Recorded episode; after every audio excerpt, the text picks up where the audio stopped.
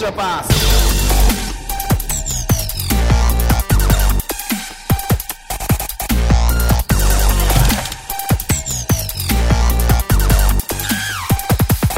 「皆さんこんにちはエクストラパスポッドキャスト」ですスポンです宮本です。こんばんはこんばんは。お元気ですか全然元気じゃないです。なんでですかテニスやって疲れました。早く寝たい です。それはちょっとあれですねあの筋肉疲労ですかそれとも心拍心肺の方ですかで、両方ですね、もう、おじさんには両方ですか無理ですよ。ちなん中学生とテニスやるなんて。うんテニスうまいの宮本さんテニスですかうまくはないっすよ。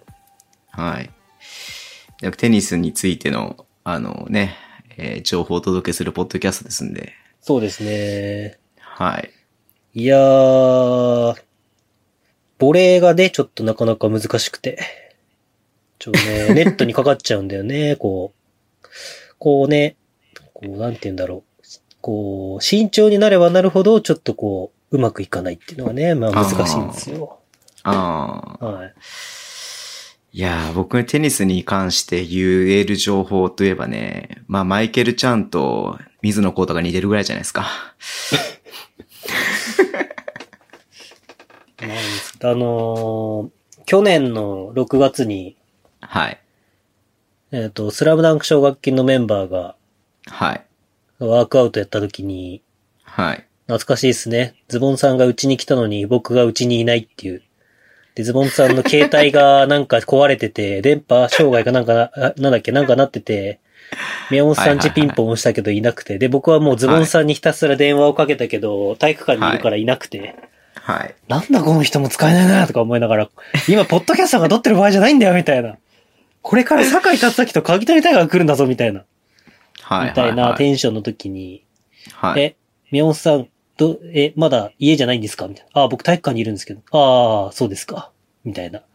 で、はいまあちょっととりあえず体育館来てください。つってタクシー代だ、僕が出すんで、つって。ああ、わかりました。じゃあ行けばいいんですかみたいな。はい、はい、みたいな、なんかもう、懐かしいな。行って、時ですら、はい。あのメンバー5人でやってたんですけど、うん。猪狩くんが僕に、宮本さん、うん飛んでアキレス腱切らないでくださいよってすげえか語りかけてくれたのに、え、ま一さ緒かにバスケやってたのやってないっすよ。ちょっとやろっかうんうんな、うん的なこと言ったら、猪狩くんが、宮本さん、アキレス腱すぐ切れますからね、だい気をつけてくださいよ。つってって言ってくれたそのんにな簡単に切れるもんじゃねえけどな、アキレス腱って。今や中学生とテニスやってますよ、ね。そうだね。ズボンさんもでもちょっと今最近運動してるから、いやー、怪我には注意しなきゃなっていうふうに思ってますけれいどや、も本。当ですよ。はい。まあそんな感じでいきますか。はい。あお知らせがあります。いいよ。はい。なんと、はい。リュックサックを作ります。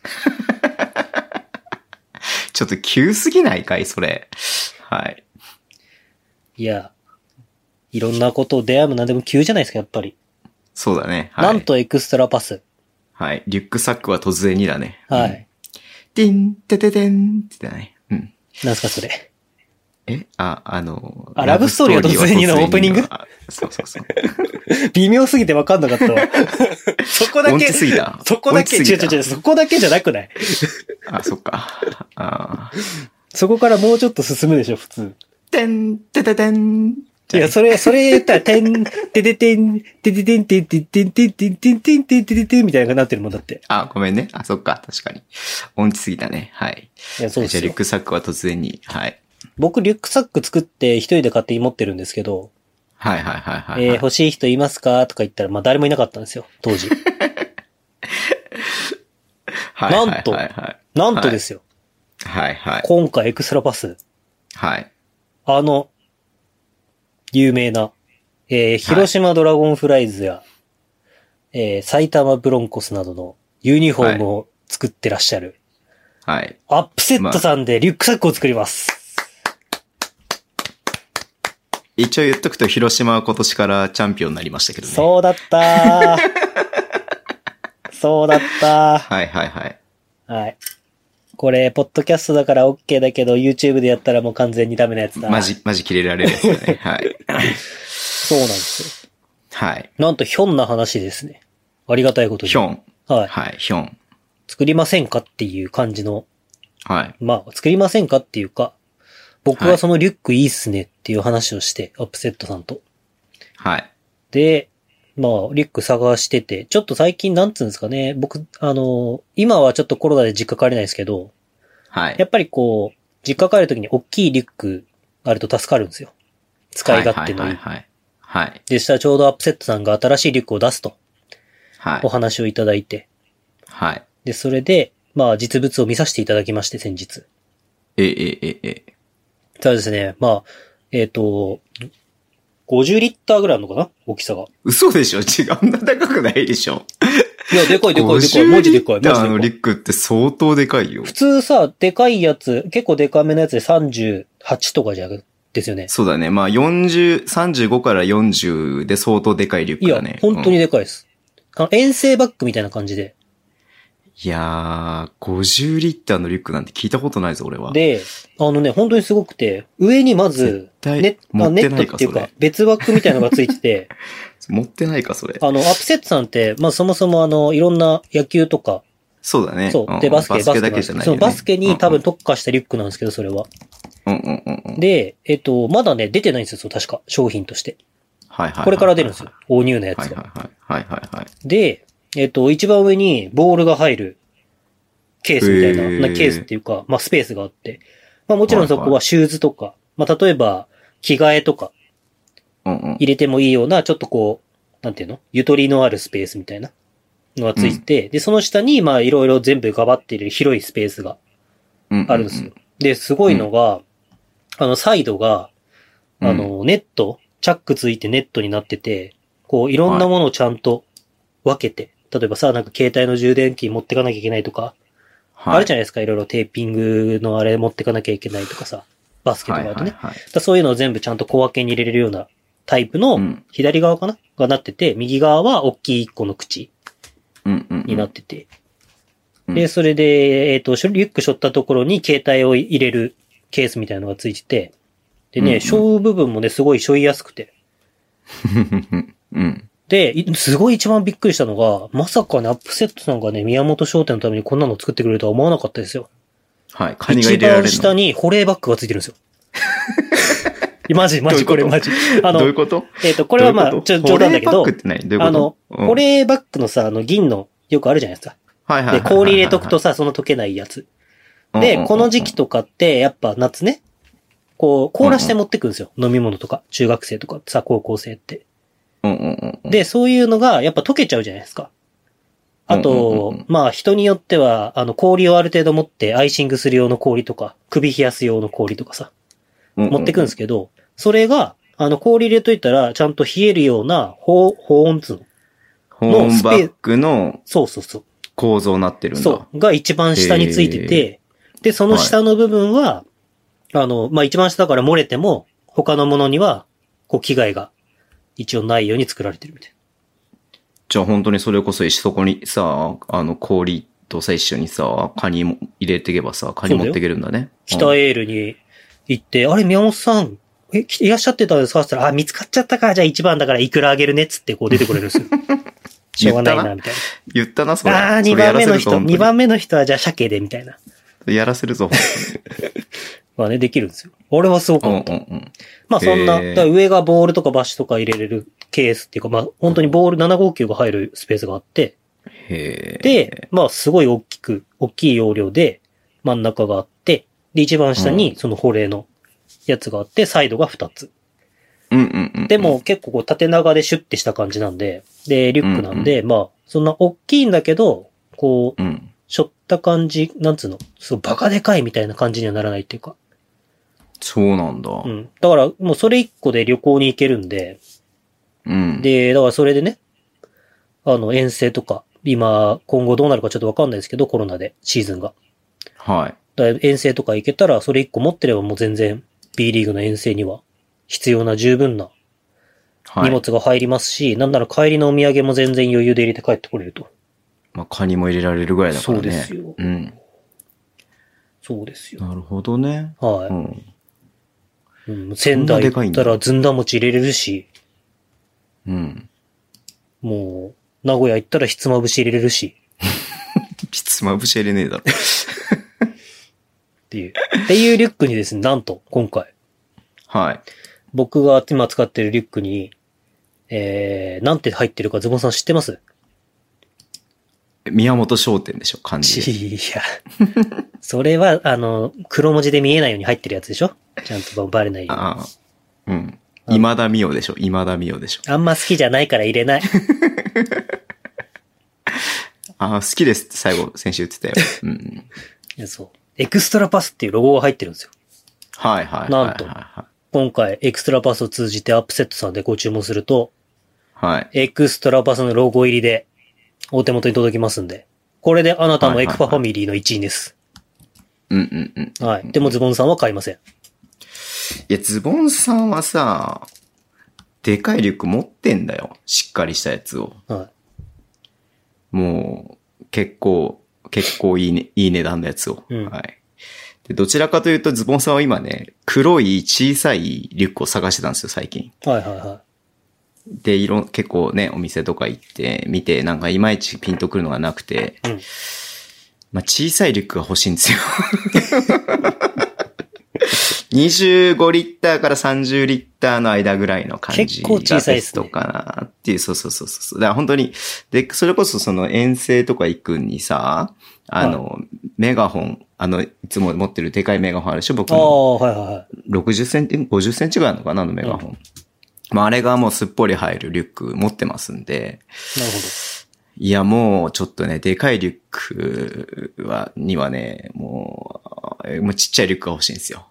ほど。なるほどで すね。普通のタウンユースの PC とね、なんかその他もろもろが入れば十分なものがちょっと欲しいなって思ってたところに、あの、言われたんで、うん、ちょっとでかいかなって思ってるんですよね。はい。ということで、はい。エクストラパスのじゃない方芸人宮本と恐れのリュックを背負いたい方 は、ぜひ、エクストラパスの DM いただければ。ちっちゃいリュックは作らないのかな作りません布施さはちっちゃいリュック、ズボン別注で作ってくんないかな作りませんそっちの方がいいんだよな作りませんすりません。ナップサックでもかぶあの、しょっててください。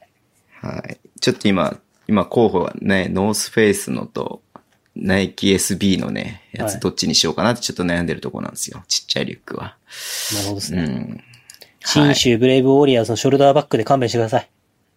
えーっとね、それはいらないね。あまあ、ということでですね、ーはい今。後、随時リリースを、まあ、わ知り分かり次第ですね。やっぱそれ実物来たらどうなの、宮本さんに連絡すれば、あれなのもう買え実るの物来たら、まあ僕でもいいですし、エクパのアカウントでもいいですし、で、えっと、僕がそのロゴを入れて、まあ、ね、値段とか、これからちょっとうんいろいろ調整に入っていくんですけど、多分ね、はいはいはいえ、このサイズで、このお値段みたいな感じでやってくれそうなんで、お、ジャパネット宮本が。そうですよ。はい。はい。で、まあだから、まあ僕のツイッターかエクパのツイッターとかで、まあ動画で、まあバックの紹介とか、これポッドキャストだからさ、いくら言ったところで実物どれですかって言われたらもうね、アウトだから。それあれでしょあのーなんだろう。何か海鮮物がつくんでしょその冷たいところに。あーあの、当たりだと、イクラが入ってくるみたいなね。タラコとイクラが入ってくるみたいな。 そうそう。未だかつて聞いたことない ぞ。バックパックと海鮮物のコラボ商品なんて。いや、でもね、そのアップセットの方と話してた時に、はいはいはい。あれ、こう、あらって言って、え、これめっちゃいいですねって話になったんですよ。いや、そうなんですよ。うんうんうんうんこれ実はなかなかこういうのついてるのなくて。まそうだね。その聞いたことなあ、いそうね。使わい、なければ別に使わなくてもいいし、でもやっぱり氷とか入れたいっていう要望もバスケとかスポーツだとあるからっていう話になって、確かにね。で、やっぱ僕もそうなんですけど、こうクラブチームとかでやってると、まあ誰か足ぐねりました。はい、はい。あ、じゃあちょっとコンビニまで行って氷買ってきてみたいな。うんうんうんうん、で、まあいい塩梅でコンビニがない時とかもあるんですよ。近所に。はい、だ誰かはいはいがはい試合中に抜けて、チャリンコ飛ばすか、車出すかとうんうか、んうんうんみたいなことしなきゃいけないんですけど、だからやっぱね、自分の分は自分でやっぱ賄えるっていうのは、まあ誰かの分にもなるかもしれないですけど、うんうんうん。いい。し、やっぱ暑い時に、極力冷たい飲み物飲みたいっていう時もあるんで、うんうんうんまあそういうのはね。で、アップセットの方に僕も、いや、これ実は、その、で、僕、本当これはリアルにあれなんですけど、まあ、海鮮物はそこに入れるかどうかはわかんないですけど、うん。うん。海鮮は。でもね、うんロイズのチョコレートとかをさ、買って帰るとき にさ、マジこれはリアル、リアルに。あの、手に持ってんのめんどくさいなとか思いながら、はい。あーなんかカバンとかに入れれたらなでもカバンに入れたら潰れるしなとか、そういうさ、溶けるしなとか、はい。あんまあったかい。いね、こうなんか、はいはいはい。中に入れちゃうと。はだからやっぱ別個で持ってるじゃないですか。い。はい。なんて僕のことを考えてくれたバッグなんだろうと 思って。それもうさ、エクストラパシャクって宮本商店って入れた方がいいんじゃない のと思っちゃったけどね。本当ですはか、い、いや、まあいいっすよ。うん。でエクストラパスっていうね、ロちゴがっち。ゃいの、ち真んっち中ゃいのにお入っ願いします。いちっやわちゃかいのっお願た。いじしゃまあす。僕が切るから、上と下。切っちゃダメでしょでもね、本当に切しっちゃダょメでしょすごいしょいやすくて僕しょったんですけど、う。うん。あれはね、やっぱ大きさを感じさせないっていうのもいいっすよね。まあちょっと女性の方がしょうとちょっと大きいってなるかもしれないですけど、うん。もズボンさんほら小さいからさ、多分あれだよ、あのー、その50リッターのリュックだったら多分ついちゃうよ、下に。ついちゃうよって。ついちゃうよ、下に。すっちゃうよ。どんな、メーターリュ店ックコのナンか底よ。が。 リュックの底がつついメーちタゃー店うズよ。ボン。地面に。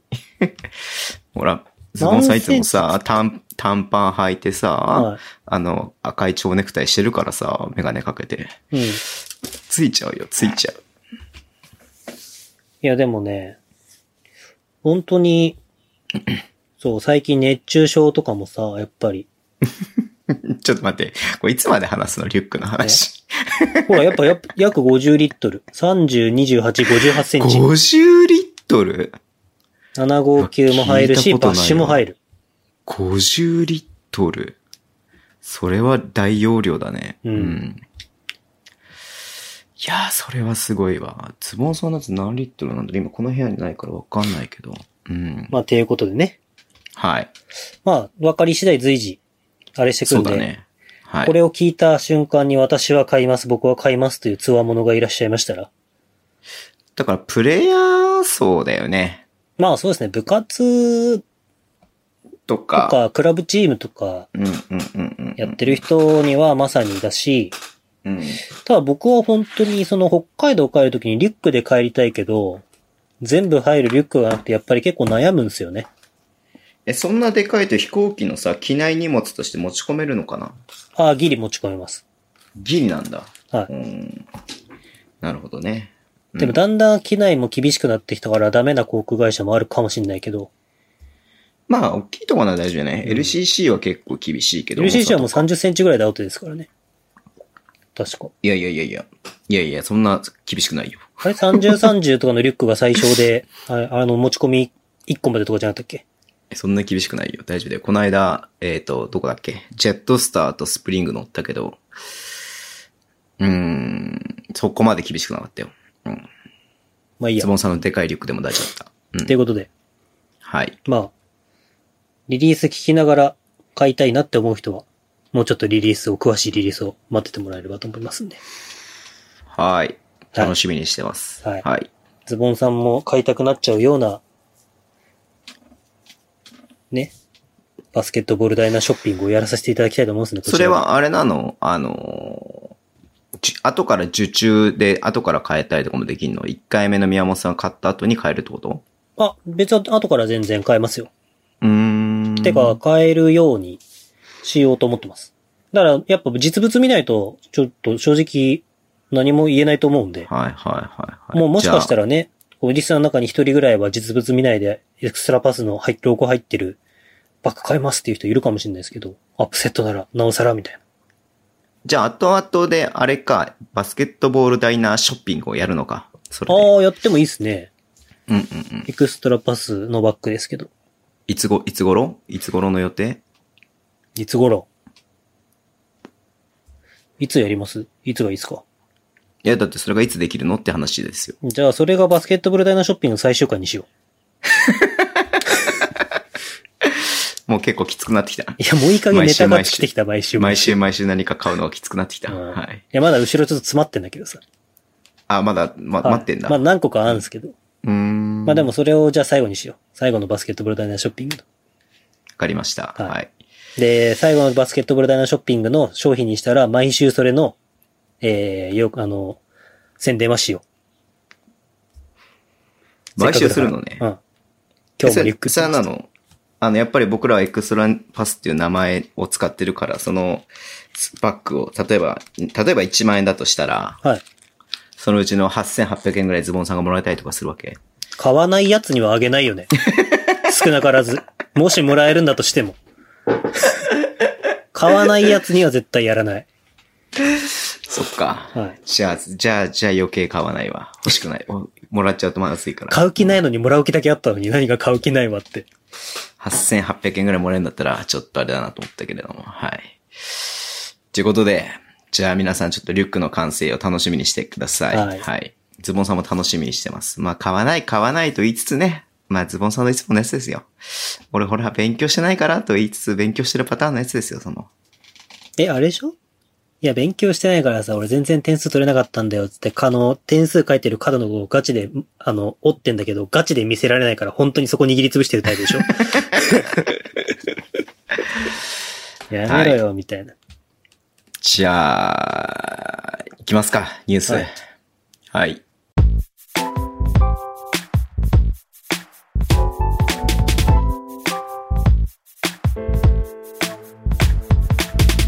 ニュースです。はいじゃあ、今日も投稿からいこうかな。はい。お疲れ様です。タロンタです。ニュースへの投稿です。NBA に続いてホッケー NHL も再開カナダのエドモントンエドモントンと、えートロントの2都市で開催通常16チームでのプレーオフのところ24チームで開催現在1回戦進出をかけたラウンドを8チームで行っている我らがトロントメープルリーフスは第1回戦は敗戦は良い若手ながらいまいち勝ちきれない。昨年のラプターズは例外として、この勝ちきれない感じは本当にトロントのチームっぽい笑い。2試合目に期待。事前に行われた NHL のドラフトロッタリーでは、今年は1試合、ごめんなさい。 今年は1回戦進出ラウンドを敗退したチームが1位指名権を獲得できるチャンスがあることが確定。今年は負けてもいいかななんて気持ちもあります。いつか日本人を NHL で見たいタロンタでした。PS、大谷選手は今週1ホームラン、えー、2回目となった先発登板は2回に突如崩れ休息も遅降板。右肘の違和感で現在は、えー検査中大事に至らないことを、えー祈ります。あれなんか、ホッケーの話になってますね。今週も。 NHL で三浦祐樹くん見たいね。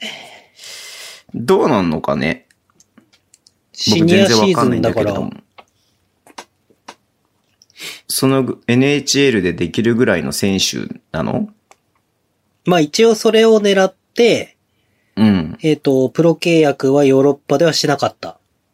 ああ、なるほど。そうすると、その、やっぱり NHL っていうのは、あの、基本的には、あの、北米の大学から上がってくるっていうパターンが、多いからはいはいはいはい。えっ、と、ヨーロッパ、チェコにいた時に、うん、プロ契約をしてしまうと、NHL に入れ、あ、NG じゃない、えっ、と、NCA に入れないので、うんうん。 NCA から来るっていうことを、まあ、ルートとして多いっていう部分で、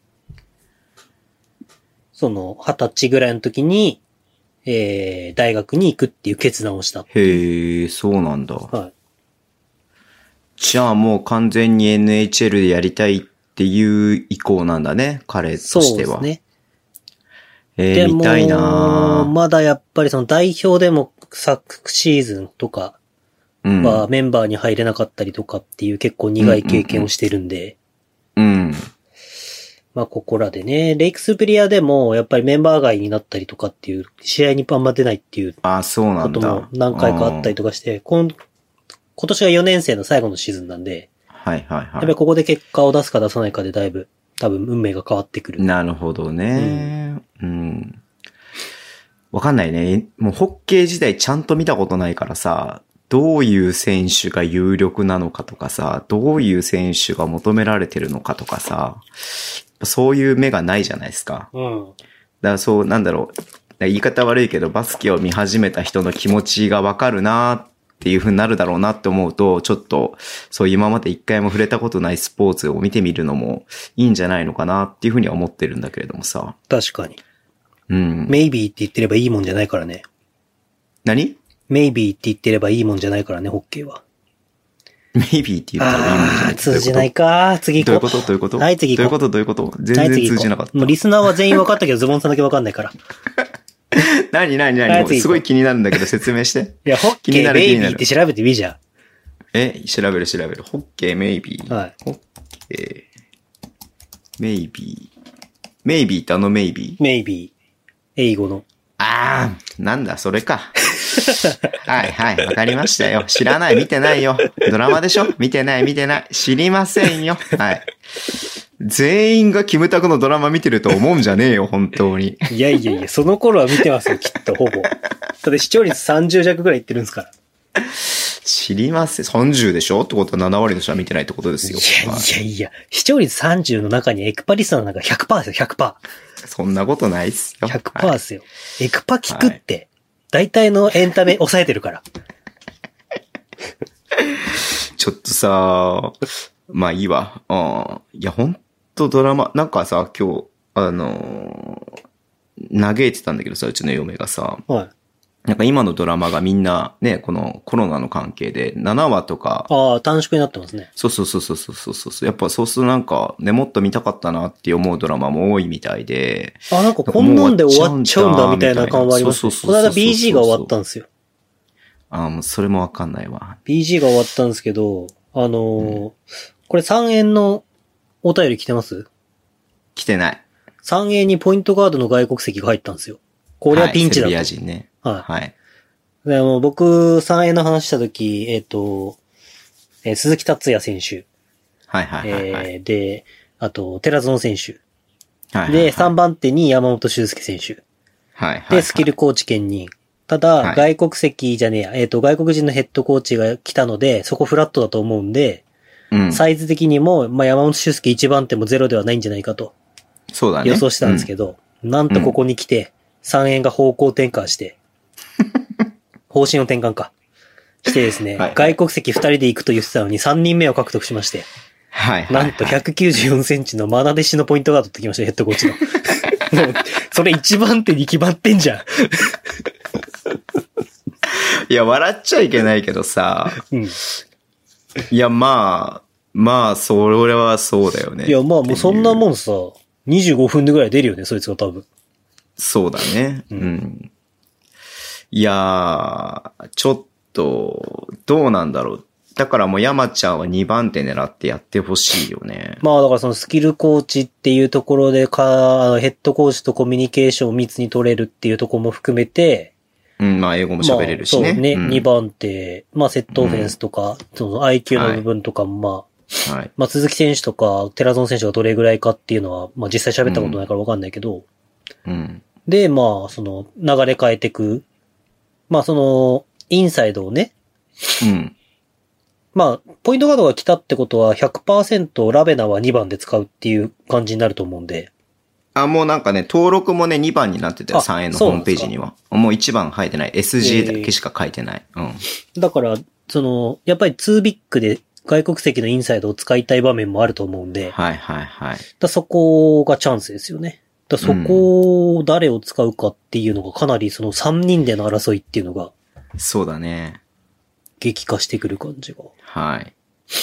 まあでまも、あ、サイズ的に、ラベナが2番に入れば、鈴木達也でも、寺園シュートでも1番は大丈夫なサイズかなっていう感じはするけどね。うんだからそう考えると、いや、まあ、それ見て一番思ったのは、太田選手のウェイトがでかくなるなって思ったけどね。そうですね。ね、外国人。太田あともう一人の山本選手。ああ、こうたくんね。う。うん2メーター5センチだっけうん。そうですね。4かな。 4か。ううんん。まあ、そうだね。太田選手以上に山本くんがやってくれるようになったら、めちゃくちゃ面白いクラブになるだね、と思ったけど。ただ、山ちゃんの、えーえっと、山ちゃんの出場機会がどれだけあるかなっていうのはちょっとね。だまあ3円がなんかちょっと方針転換して、外国籍アジア枠以外は、あれ ?3 円って日本人山本しかいないのみたいな感じにしてくれれば。どういうことどういうこといや、だからもう、山本幸太か山本修介ばっかり出てくるみたいな、日 本人は。あれなんか、カタカナと山本しかいないのあのチームみたいな。いや、西川もいますからね。はい。いやー確かに確かに激化しますね。そうだね。まあ、だからこそ、まあ、山ちゃんチャレンジングで逆にいいんじゃないのかな、ま山ちゃんにとっては彼逆境の、彼っぽくていいよ逆ね境の方が。そうそうそうそうそうそうそうそうそうそう。いやーちょっとさっきさ、あうん。の、まあ、いつも最近僕この時間帯って、バスケ B リーグの試合流してるんですよ。はいはいあはの、テレビで。で、まあ、うん別にずっと見てるわけじゃないんですけど、チラチラ見ながら、ポッドキャスト撮ってるんですけど、い。うん。あの、ブルーレイ、整理してたら、はい。去年のレバンガの、一昨年か、うん。 18、19シーズンのレバンガの試合出てきて、うんう。わ、これめっちゃ見てえなと思って。うん。まあ、たまに見るんですけど、はい。 18、19シーズンのちょうど、えっ、と、田島とかが怪我し、天津くんが怪我しちゃって、うん。その前に田島が怪我したのか。はい。スターター山本修介の時ね。うん。あの、リミッターが外れた時ですよ。山本は修い介が。はいはい。はい。いやー、見たいなって思いながら。でもなんか、山本修介の親友の木村隆弘に、過去を掘り返すのはアスリートに対しての侮辱ですよって言われたから、見ない方がいいかなって言われて。うん。 アスリートはいつでも今が一番旬だと思って努力してるから、今を見てほしいんですってめっちゃ木村隆弘に言われたんで、へーもそううなんだ確かにそうだなと思って。っうんうんうん。ていうことで、頑張ってください、山本修介選手。いや、ほんと頑張ってほしいよ。だから、まあ、そうだよね。まあでも、海外、なんだろう。まあ本人の感じからすると、なんじゃないバスケ人生で一番多分仕上がってるというか、ね、そのバスケのこともそうだし、スキルのこともそうだし、経験とかもそうだし、っていうところで言うと、そのね、18、19シーズンのレバンガにいた時の山ちゃんとは違うとは思うんでね。まあそうだよね。だって、うん。馬場雄大とワンオンワンして6対7で負けたんでしょそれもうほぼ日本代表じゃん。あの動画、あ、まあ、いいか、これ言わなくて。うん。そうなんですよ。あの動画はね、僕、あの日もさ、はい。雄大と撮るんですけど、来れますかって来てさ、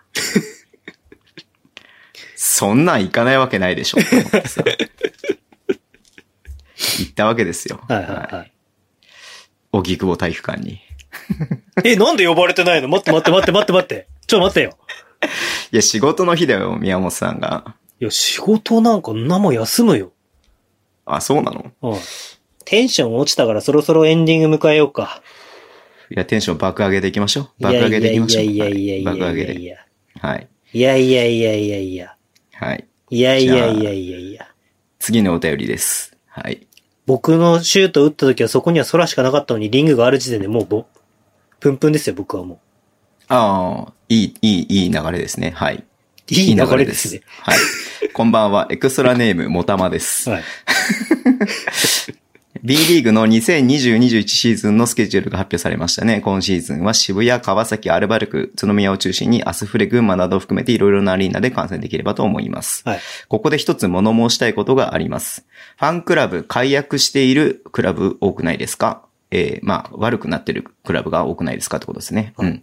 昨シーズンはし、サンロカズ渋谷、津宮ブレックス、アルバルク東京の3クラブのファンクラブに入っていた私ですが、はい。宇都宮は1万1000円のネイビー会員が1500人から2000人増員。かっこただでさえ昨年はチケット取れなかった試合があったのに。アルバルクは3万円のプラチナ会員を新設。渋谷はまだリリース出してないですが、他クラブもファンクラブについて枠や金額を上げる傾向はあるのではないでしょうか。コロナの影響で経営が圧迫している状況は、えーもちろん理解してるのですが、昨今シーズンは観客動員数も減らさざるを得ない状況が予想されるため、ファンクラブに入ったにもかかわらず、チケットは取れずに B リーグバスケ離れが起きないことを願うばかりです。追伸 NBA が再開しました。お二人がご覧になられているようであれば、ぜひ雑感をお伺いしたいです。ということなんですけれども、はい。僕はね、えっ、と、ファンクラブ今年は多分どこも入る予定がないので、全然見てないんですけれども、はい。悪くなってんのかね。どうなんですかね。 いや、わかんないわ、本当にそれは。僕も見てないですけどね、いいんですけれども、どうなってるんですかねっていうのが一番困るんですけど。はいい。やーあんまりファンクラブに入ったことないっていうか。レレバンが、か、えっ、と、川崎、アルバルク、アスフレぐらいしか入ったことないですね。あ、そうなんだ。俺、アウェイのチケット取るためにさ、はい。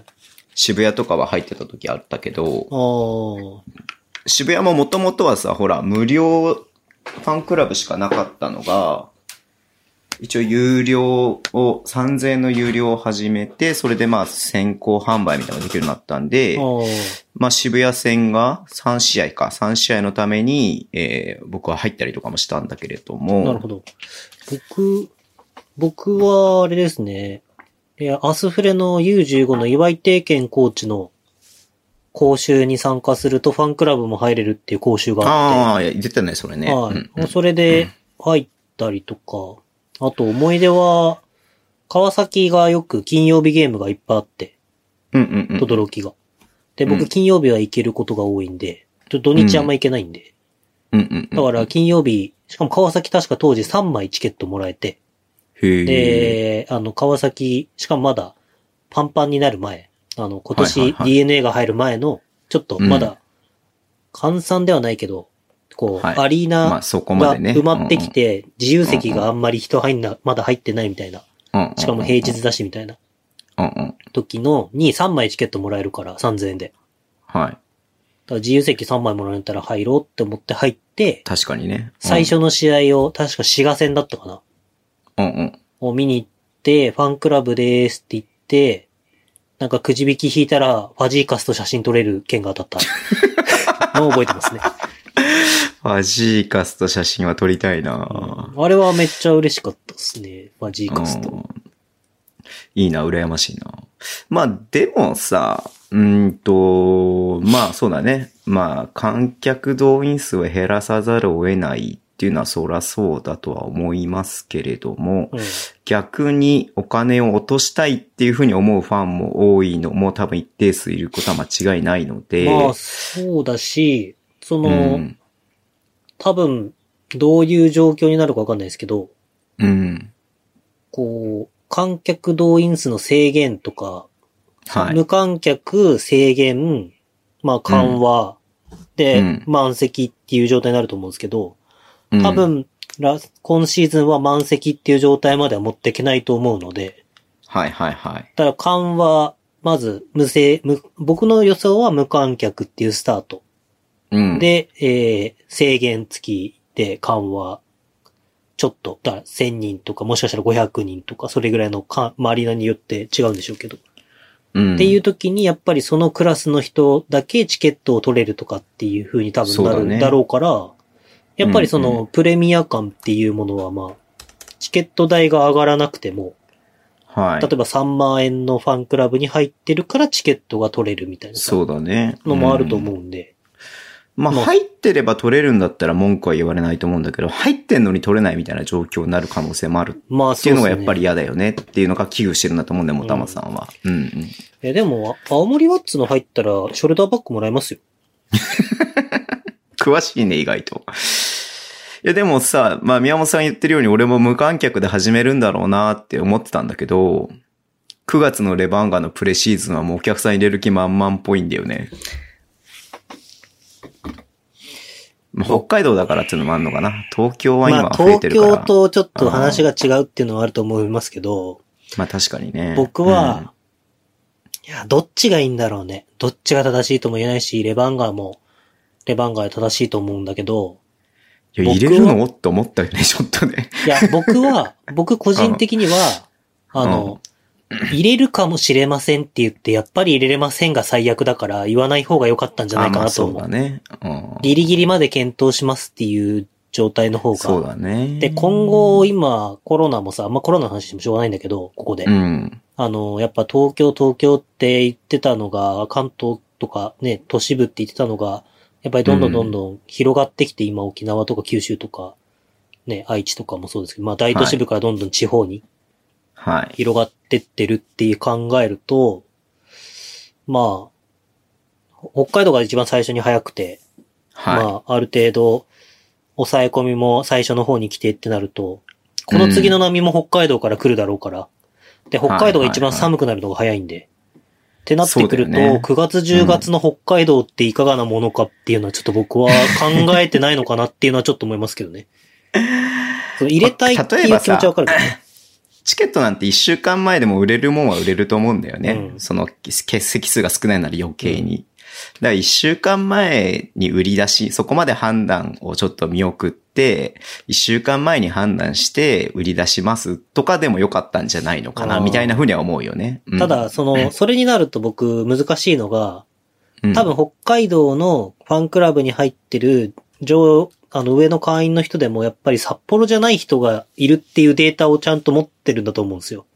うん。ってなった時に、例えば、まあ、それこそここのリスナーの方でも車で何時間かけてとか、はいはいはい親父さんとかさ、っていうブースターに向けても、一応公平な状態で発信をするってなると、まあ、売りますっていうのがまあ、か、売りませんのどっちかだと思うんですよ。いやー、行く人は行くよ。いやどんな状況違うで違う違うも。だからさ、そうの、んうん僕、札幌住んでて、例えばはい札幌にいて、北エルなんて20分くらい着くのさ。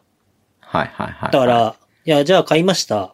お、やっと見れるぞ。例えばじゃあ3 a のね、山本修介、うん西川選手、帰ってくる試合、見れるぞうってん言ったうん。 1週間前に、やっぱり感染拡大があれなので、今回のは払い戻しで、観客は入れませんって言われた瞬間に、いや、まあ、しょうがねえよなってなるじゃないですか。あ、違う違う違う。違う、一週間前にチケット売ればいいって話をしてんの。いや、違う違う、逆のパターンさ。僕が今話してるのその、その話じゃなくて、うんうんうだからみんなあやっぱり今の話そうそう今の話うんうんうん。はいその、今、買い売るっていう前提でちょっと話は進んでるじゃん。はいはいはい。で、ダメだっったもん僕は多分傷つかないのさ。いや、まあ、しょうがねえよなうとん。で、ズボンさんが言う通り、じゃあ一週間前から売りますって言った時も、別に一週間前に行こうと思ったらいけるんだけど、多分一週間前じゃ予定が組めない人たちが結構多数、大多数を占めるブースターだから。いや、で一週間前でもそこにやるって決めたらそこ開けとくんじゃないのみんな。だって入れませんって最初に、さ、もう無理っぽそうな空気感あったらさ、いや、ギリギリまで検討しますって言っとけばそれでいいじゃん。いやー、だってそれで、あ、じゃあそれはじゃあちょ入れるかどうかわかんないけど、じゃあ一応開けとこうか。うん。で、入れなかったら仕方ないよね。じゃあ入れるんだったらチケット買おうかなってなるんじゃないのああ、まあそっちの方がいいだろうね。でもじゃあ、確かに。だかうん。うんら今の状態で売りますって言ったのはちょっと僕は、なんか、やるやる詐欺みたいになっ ちゃう。詐欺じゃないけど、その、不測の事態だから何とも言えないんだけど、まあそうだね。その詐欺で前、はないよね前のミイラの気持ちはわかるんだけど、うん。なんかその、ちょっとこの、うん、まあでなんかも、なっていう気はしますけどね。まあでも、まあ、まあ、極、極論言っちゃうと、チケット収入は欲しいよねっていうんまあう欲しいとっこすろだとそりゃは思うんだよね。うんうんうんうんうんうんまあ、そうだな。まフあァン確クかラにそブうも。か。みんな、みんな予定開けてんだろうな、そこはもうん。でやるやらないはもう、やらなかったやらないでも諦めつくじゃん、こういう状況だからさ。あーもう散々昨シーズンあれだからさ。でも、やるって入れるっていう意向があるのであれば、もういける、い入れるっていう可能性があるのであればみんな開けとくよね。でそれもだからレバンガもやっぱりそのチケットをやっぱりプレミア会員から売り出すから、う。うん。えー、あ、プラチナ会員か。プラチナ会員から売り出すから、やっぱそうするとやっぱり会員に入ってないとってなるよね。うん。まあそうでしょうね。だからそれ、だから全クラブのさ、一番高いところに入れないじゃないですか。 まあ入る人は入るんだろうけれども。うん。だって滋賀とか10、10万円とかするんでしょ10万円っていうか、シガのファンドも作ったじゃないですか。ああ、なんか50万円で、みたいあーな一口ね。うん、15万円とかっていうね。うんうん、うーん、あーまあちょっ と僕は、うーんっていう気もするんですけど、それも。まあまあまあまあまあ。なんか、それは、もう、なんだろう。背に腹は変えられぬじゃないけれどもさ。なんて言もうんなうだりろうなふり構わずやらなきゃいけないっていうのそもの感じでね。うんうん。まあ、なりふり構わずやらなきゃいけないっていうのもわかるし、はそれい。あれなんですけど、あれなんですけど、なんか、こう、なんつうんだ、なんか、去年シガやっぱ良かったし、もっと見たかったっていうの、まあ僕の中でナンバーワンなんですよね、シガが。はい。で、同じ気持ちの人いっぱいいると思うんですけど。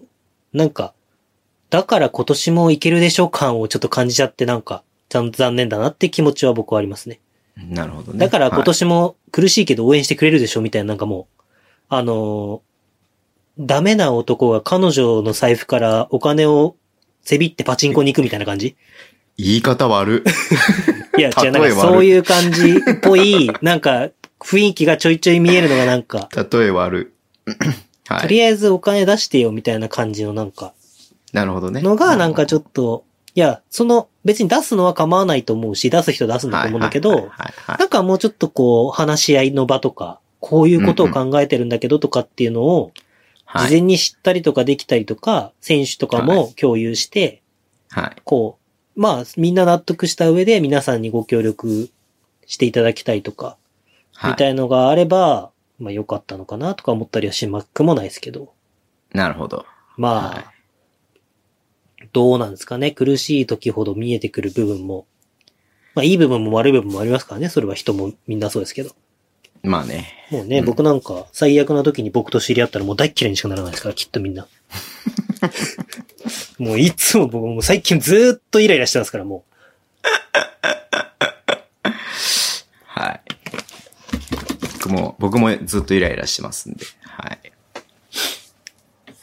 お二人は、あ NBA は見てますか宮本さん。う。まあ、あんまりちょっと忙しくて。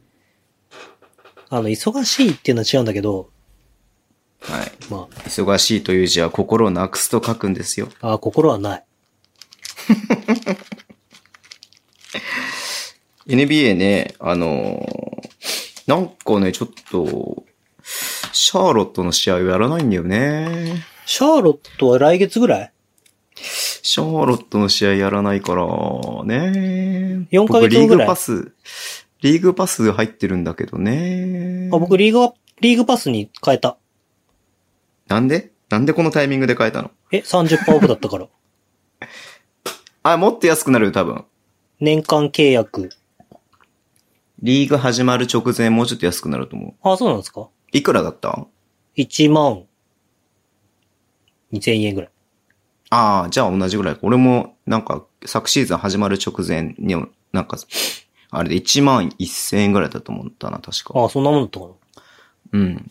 や、で、えー、それこそあれなんですけど、これこの間ね、フライト5の収録したんですよ。2回目。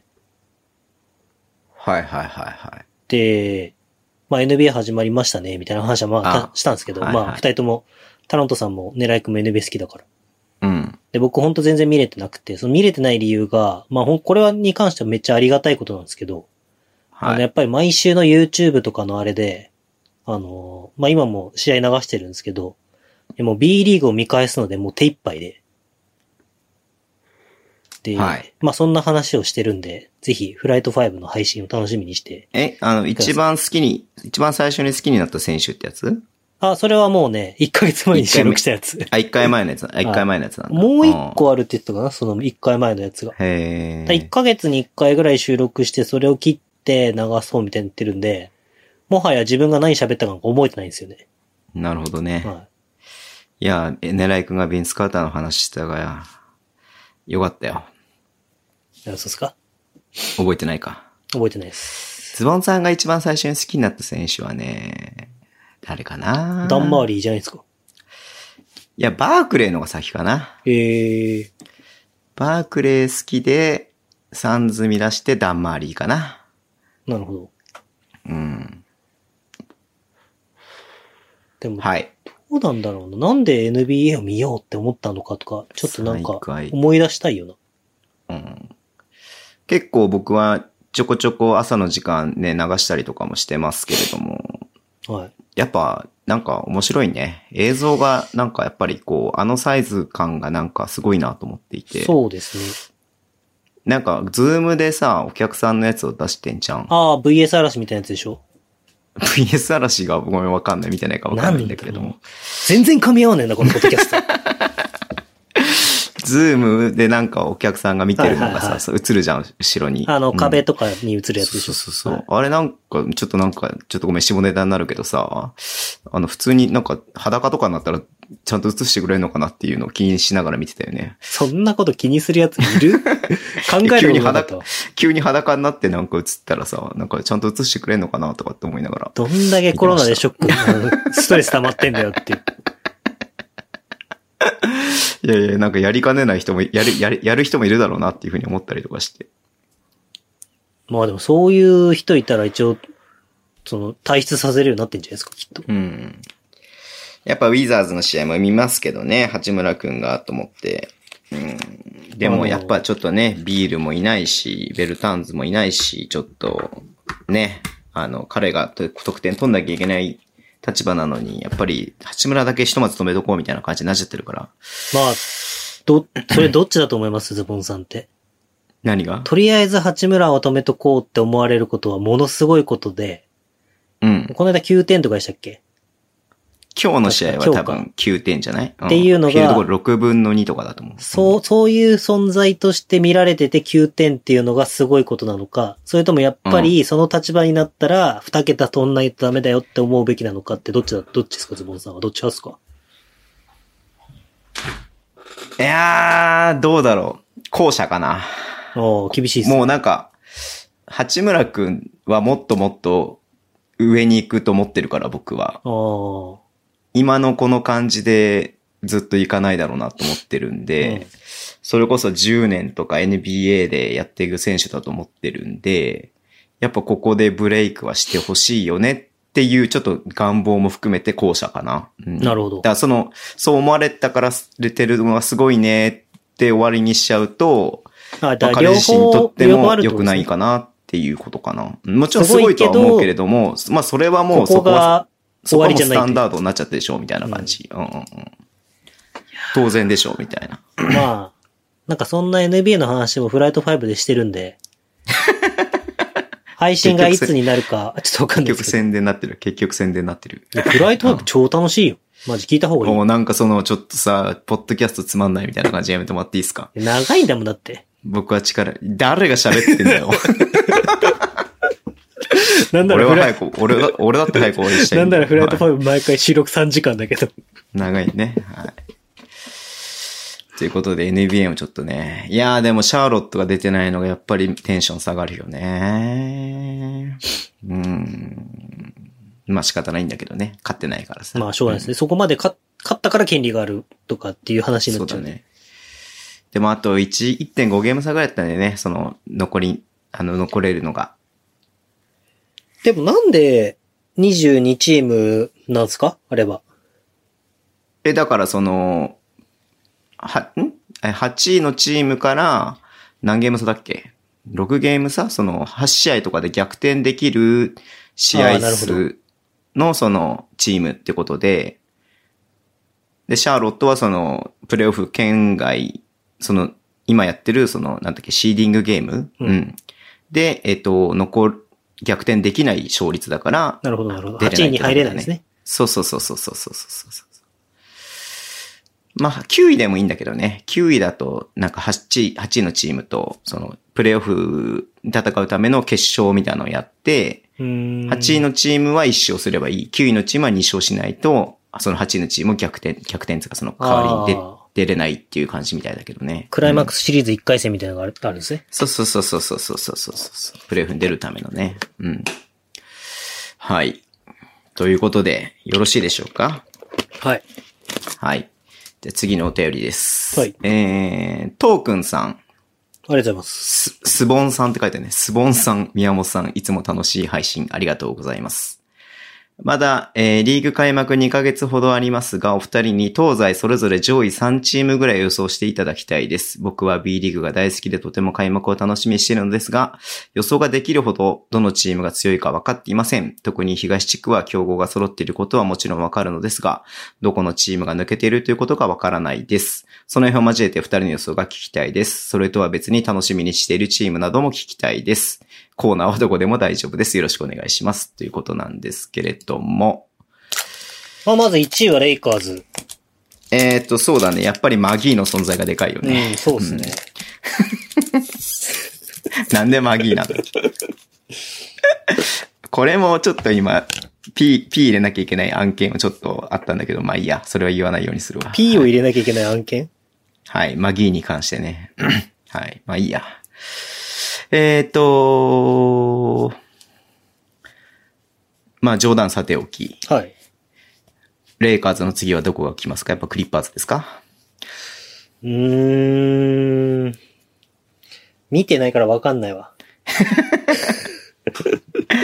?B リーグですよ、B リーグ。はい。はい。川崎フロンターレじゃない B フロンターレ、フロンターレは水色だよね。うん。うんそのぐらいしか情報がない。はい。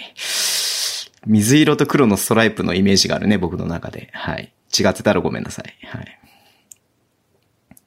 え、あの、今シーズンの B リーグで、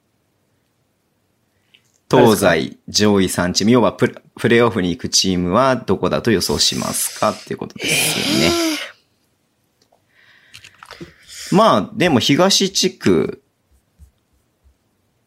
うーん、安牌、安牌、安牌。まあ、上の4つぐらいは安牌でしょうね。あ、そうっていう感じはすると思いますけど。えーっ、と、僕の中では5個は安牌、安牌つか5個か、5個はあれかな。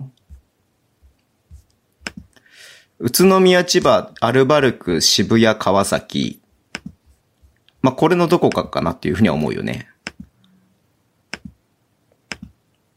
えーと、東は。宇都宮宇都宮、千葉、東京、渋谷、川崎。まあ、そうですね。その辺は。ここから4チーム行くんでしょいえーっ、とね、ワイルドカード ?3 チーム、は3チーム。そうそうそう。ワイプルドカードラ2チームス、ワイルドカード2チーム。そうそうそうそう。だから、上位3チームだよね。なんで新州東来なかったかな。 新州東来たらいけたと思うんだけどな。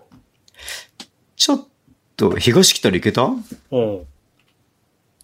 逆じゃない西だからこそチャンスがあるって感じじゃないえ、西ってどこいんのあ僕は、えーっと、まず、千葉、千葉、千葉に関しては、あ。はい。シャノン・ショーターがどれぐらいできるかなにもよるかなっていう思ってます。はい。シャノン・ショーターがすごければ、東地区1位ありかな。うん。シャノン・ショーターがあれだったらば4位以下だなっていう感じかな。はいシャノン・ショーター次第かなみたいな部分が僕の中で千葉はあります。で、安牌なのは川崎かな。まあ、そうでしょうね。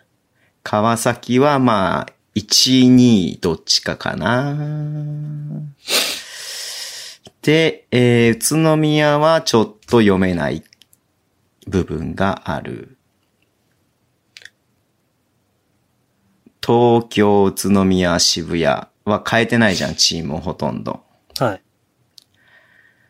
外国籍も含めて。まあ、か東京は2人変えてるか。富山がオール100点で平均100点とかで1位とかないどうですかえっ、とね、あのー過去由来の話は僕あんましたくないんですけど、はい。めちゃくちゃ過去由来で話をしちゃうよね。東地区に関しては。サプライズはないと思ってます、東地区は。もともと東地区とか中地区の強かったとこが、まあ、そのまま強いと。そうだね、そうだね。うん。どうすか、宮本さんは。僕は愛してる北海道が1位です。 間違いありません。真面目に言った方がいい。えっ、と、逆にそれ失礼だよね。ネタにする時点でちょっと失礼だよね。ちょっと謝ってください、皆さんに今の。うん。なんでいやいや、じゃあも う。はい、うーん。川崎、はい。 3位まででしょはい。まあ、でもそうだよな。安牌な感じになるよな。川崎、渋谷、あ、渋谷の評価高いんだ。川崎、渋谷、宇都宮。えー、えー、ワイルドカードが、えー、東京千葉東京秋田。千葉は低いんだ。うーん、まあ僕はその、シャノン賞だ。宮本さんはちょっと、えりごうくんにちょっと、あれだよね、肩を持つ、肩入れすぎだよね。いや秋田、秋田はないでしょ。秋田を入れたいだけ、 僕は。秋田はないでしょ。エリゴって誰秋田はないでしょ。はい。 10チームいる中でさ、うーん3チームでさ、多くてもワイルドカード2つって厳しいな。まあだから、その5チームがワイルドカードだけれども、この中で潰し合ったら、もしかしたら西地区の方からワイルドカードが出る可能性もあるよねっていいう話。や、これさ、い YouTube とかと矛盾するからちょっと難しいな。いよ、別に矛盾して。情報は新しくなるから。僕 YouTube はやっぱさ、優しいタイプのキャラクターで通したいからさ。じゃあいいじゃん、ここで毒開けば。いや、僕は、あのーバスケットボール、日本のバスケットボールの、はい。あのートレンドチェンジが起こると思います。はいはいはいはい。それを起こすのが川崎、はい。渋谷。はい。で、まあ、それは去年も起こりかけて、はいあれだったんですけど、ただ渋谷がわからないのは、えっ、と、サイズが抜けて、マカドゥが入ったのが、はい、どれぐらいその、去年のものをアップデートできるかっていう部分うんうんうんがちょっとわからない。うん。なるほどね。まあ、杉浦優生もいなくなったっていうとか、とか。ただ、はいもその願望として、そのはいトレンドセッター的な感じで、はいえっ、と、渋谷、秋田を推したい。なるほどね。はいうん。だから、その、強いかどうかとかいうよりも、あ、注目してるチーそム、の、ね。そうそうそうそう、んで、川崎はそのトレンドセッター的な感じで、まあ、はいあのー、YouTube でも言ったんですけど、スリーポイントが50、あ、40何パーぐらい打ってるんですよ。はいはいだはからい。それを、まあ、決めてこれるとかって、まあ、やっぱね、メンバーがさ、外国籍のメンバーがちょっと頭おかしいでしょ、あれ。その、カルファニ、ジョーダン・ヒース、うんパブロ・アギ ラール、プラス、キカ選手、ニック・ファジーカス。うんいやで、なん、なんつうんだろうな。その、こう別に他のチームの外国籍がレベルが低いとか全く思ってないし高いと思うし、ただうんまあ知名度的にもそういうなんかその、その知名度の外国籍を使い切ってほしいなっていう願望がある。そうだこうね。 B リーグっていうところでもこんだけ生き生きとああの外国籍たちができるんだっていうのを見せてほしい。ねヒースとさ、カルファニってさ、3番的なカットってできる3番は難しいでしょうね。そうするとさ、4番5番にさ、はい。 4人いるわけじゃん。はい。なんかちょっともったいなくないうーん。いや、でも、その、60試合を戦うって考えるといいのかなと思いますけどね。でそうなった時にさ、まあ、そのね、ジョーダン・テイラーとかさ、はあと、なんだっけ、この間、え、シガにもポイントガード入ったでしょい。あ、あのーゲイリー・ハミルトンの弟でしょうん、とか、あと、えっ、と、まあ、さっき言ったように、3円にもポイントガード入ったでしょ、はいはっいはていう試合になった時に、ちょっとどう出てくるのかなっていうのはちょっと楽しみだよね。い。誰がつくのゾーンそこデにィフェンスじゃない、そこは多分。いや、だから、なあ、長谷川匠がつきついたりとまあ、かさ。それもつくでしょうけど、うん。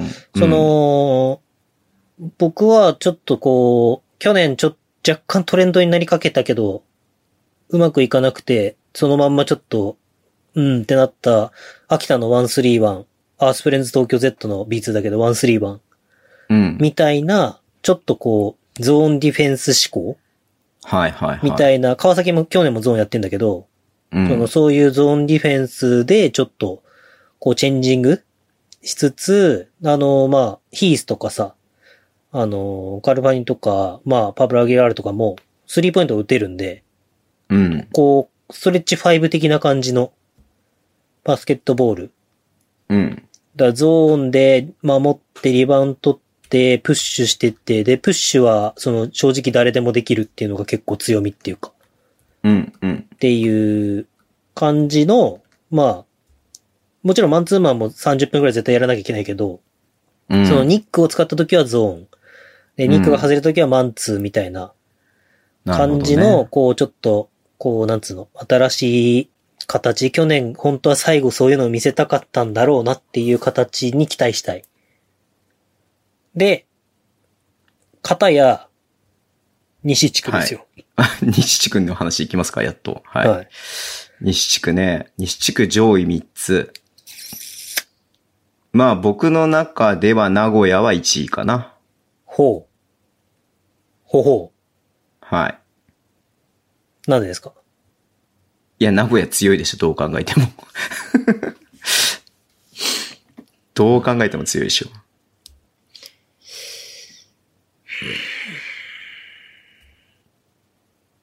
僕は、はい。まあ、名古屋強 いね。まあ、名古屋強いね。なんでその反対意見を言うのかと思ったら、普通に肯定されちゃったね。いや、僕は、はい。言い訳っぽく聞こえるけど、うん。はい基本的に予想は僕の願望なんですよ。はいはいはい。もう去年もそう。去は年い渋谷じゃねえや、渋谷があんまりって言ったのも、秋田がうん CS 行くっつったのも結局、結論願望なんですよ。はいはいはいはい。願望だけで言うなら、うん。西地区1位は新州。ちょっとや、まあかましてほし信州い。ヤンジェミンまあとかも入ったし。西。西地区だから、プレイオフはあり得るとは思うけれども、うんいや、名古屋のが強いでしょ。いやだから冷静に考えると、まあ、名古屋、大阪、琉球あたりが、まあ、上位3つ。うんうんうんで、そこに、まあ、新州とか、まあ、広島絡んでこれるかなとか、そう、三河、広島 とか。ただ、まあ、経験値とかいう部分考えると、三河が普通にやっぱ、うん。まあ、押し切っちゃって、うん。で、みたいな。で、まあう、ん。まあ、なんつうの。えー、名古屋、大阪、琉球が3つ。で、えー、宇都宮、東京、川崎が3つ。で、千葉と三河がワイルドカードみたいなことも別に普通に、普通に起こり得るっていうか、あーそんな変わんない。る今までと。ほどねっていうのもあり得そうだし、だからそのワイルドカードっていう部分が、その、10チームで西東になったってことは、やっぱ東地区のワイルドカードはきついよね。うん。まあ、潰し合うからうね。ん。だからそこに普通に西地区がスルスルって入ってくるっていう可能性もゼロじゃないし。まあ、でもさ、去年はさ、同一地区 6, 6試合だったじゃん。は今季は4試合だからさ。い。うん。まあ、そう考えると、えっ、と、すすなんだろう、三地区制の時ほどの不公平さはないんだよね。ああ。うん。でもだって気づいたら、宇都宮が次戦うのは千葉、千葉、東京、渋谷、渋谷、川崎とかもあるわけでしょそういうまあ、日最後程の方はがそわうかんなないるけよどね。うん最後の方はそうなるね。うん。で、片やこう三河とか見たらさ、こう、あれこれは結構いけそうだな、みたいな感じとかも。ね。まあ、確かにね。まあでもそうやって考えると面白いね、20チームの東、西っていうのは。ただ、新州かましてほしいですね。まあ、メンバーはいけると思うんだ。最初にどんぐらい勝てるかとか、ダメになった時に持ち直せるかとかだと思うんだよ、本当に。どうなんだよね。どこまで対策されるかな。B2 のチームだ。去年のそのデータっていうのは多分そんなに役に立たないと思うんいや、で、だってヤンジェミンなんか止められないって。ずいぶんヤンジェミンを買ってるね。野本ぐらいでマッチアップできんの。いや、野本をマッチアップできないと誰でもできんじゃないのっていうふうに思っちゃったりもするけど。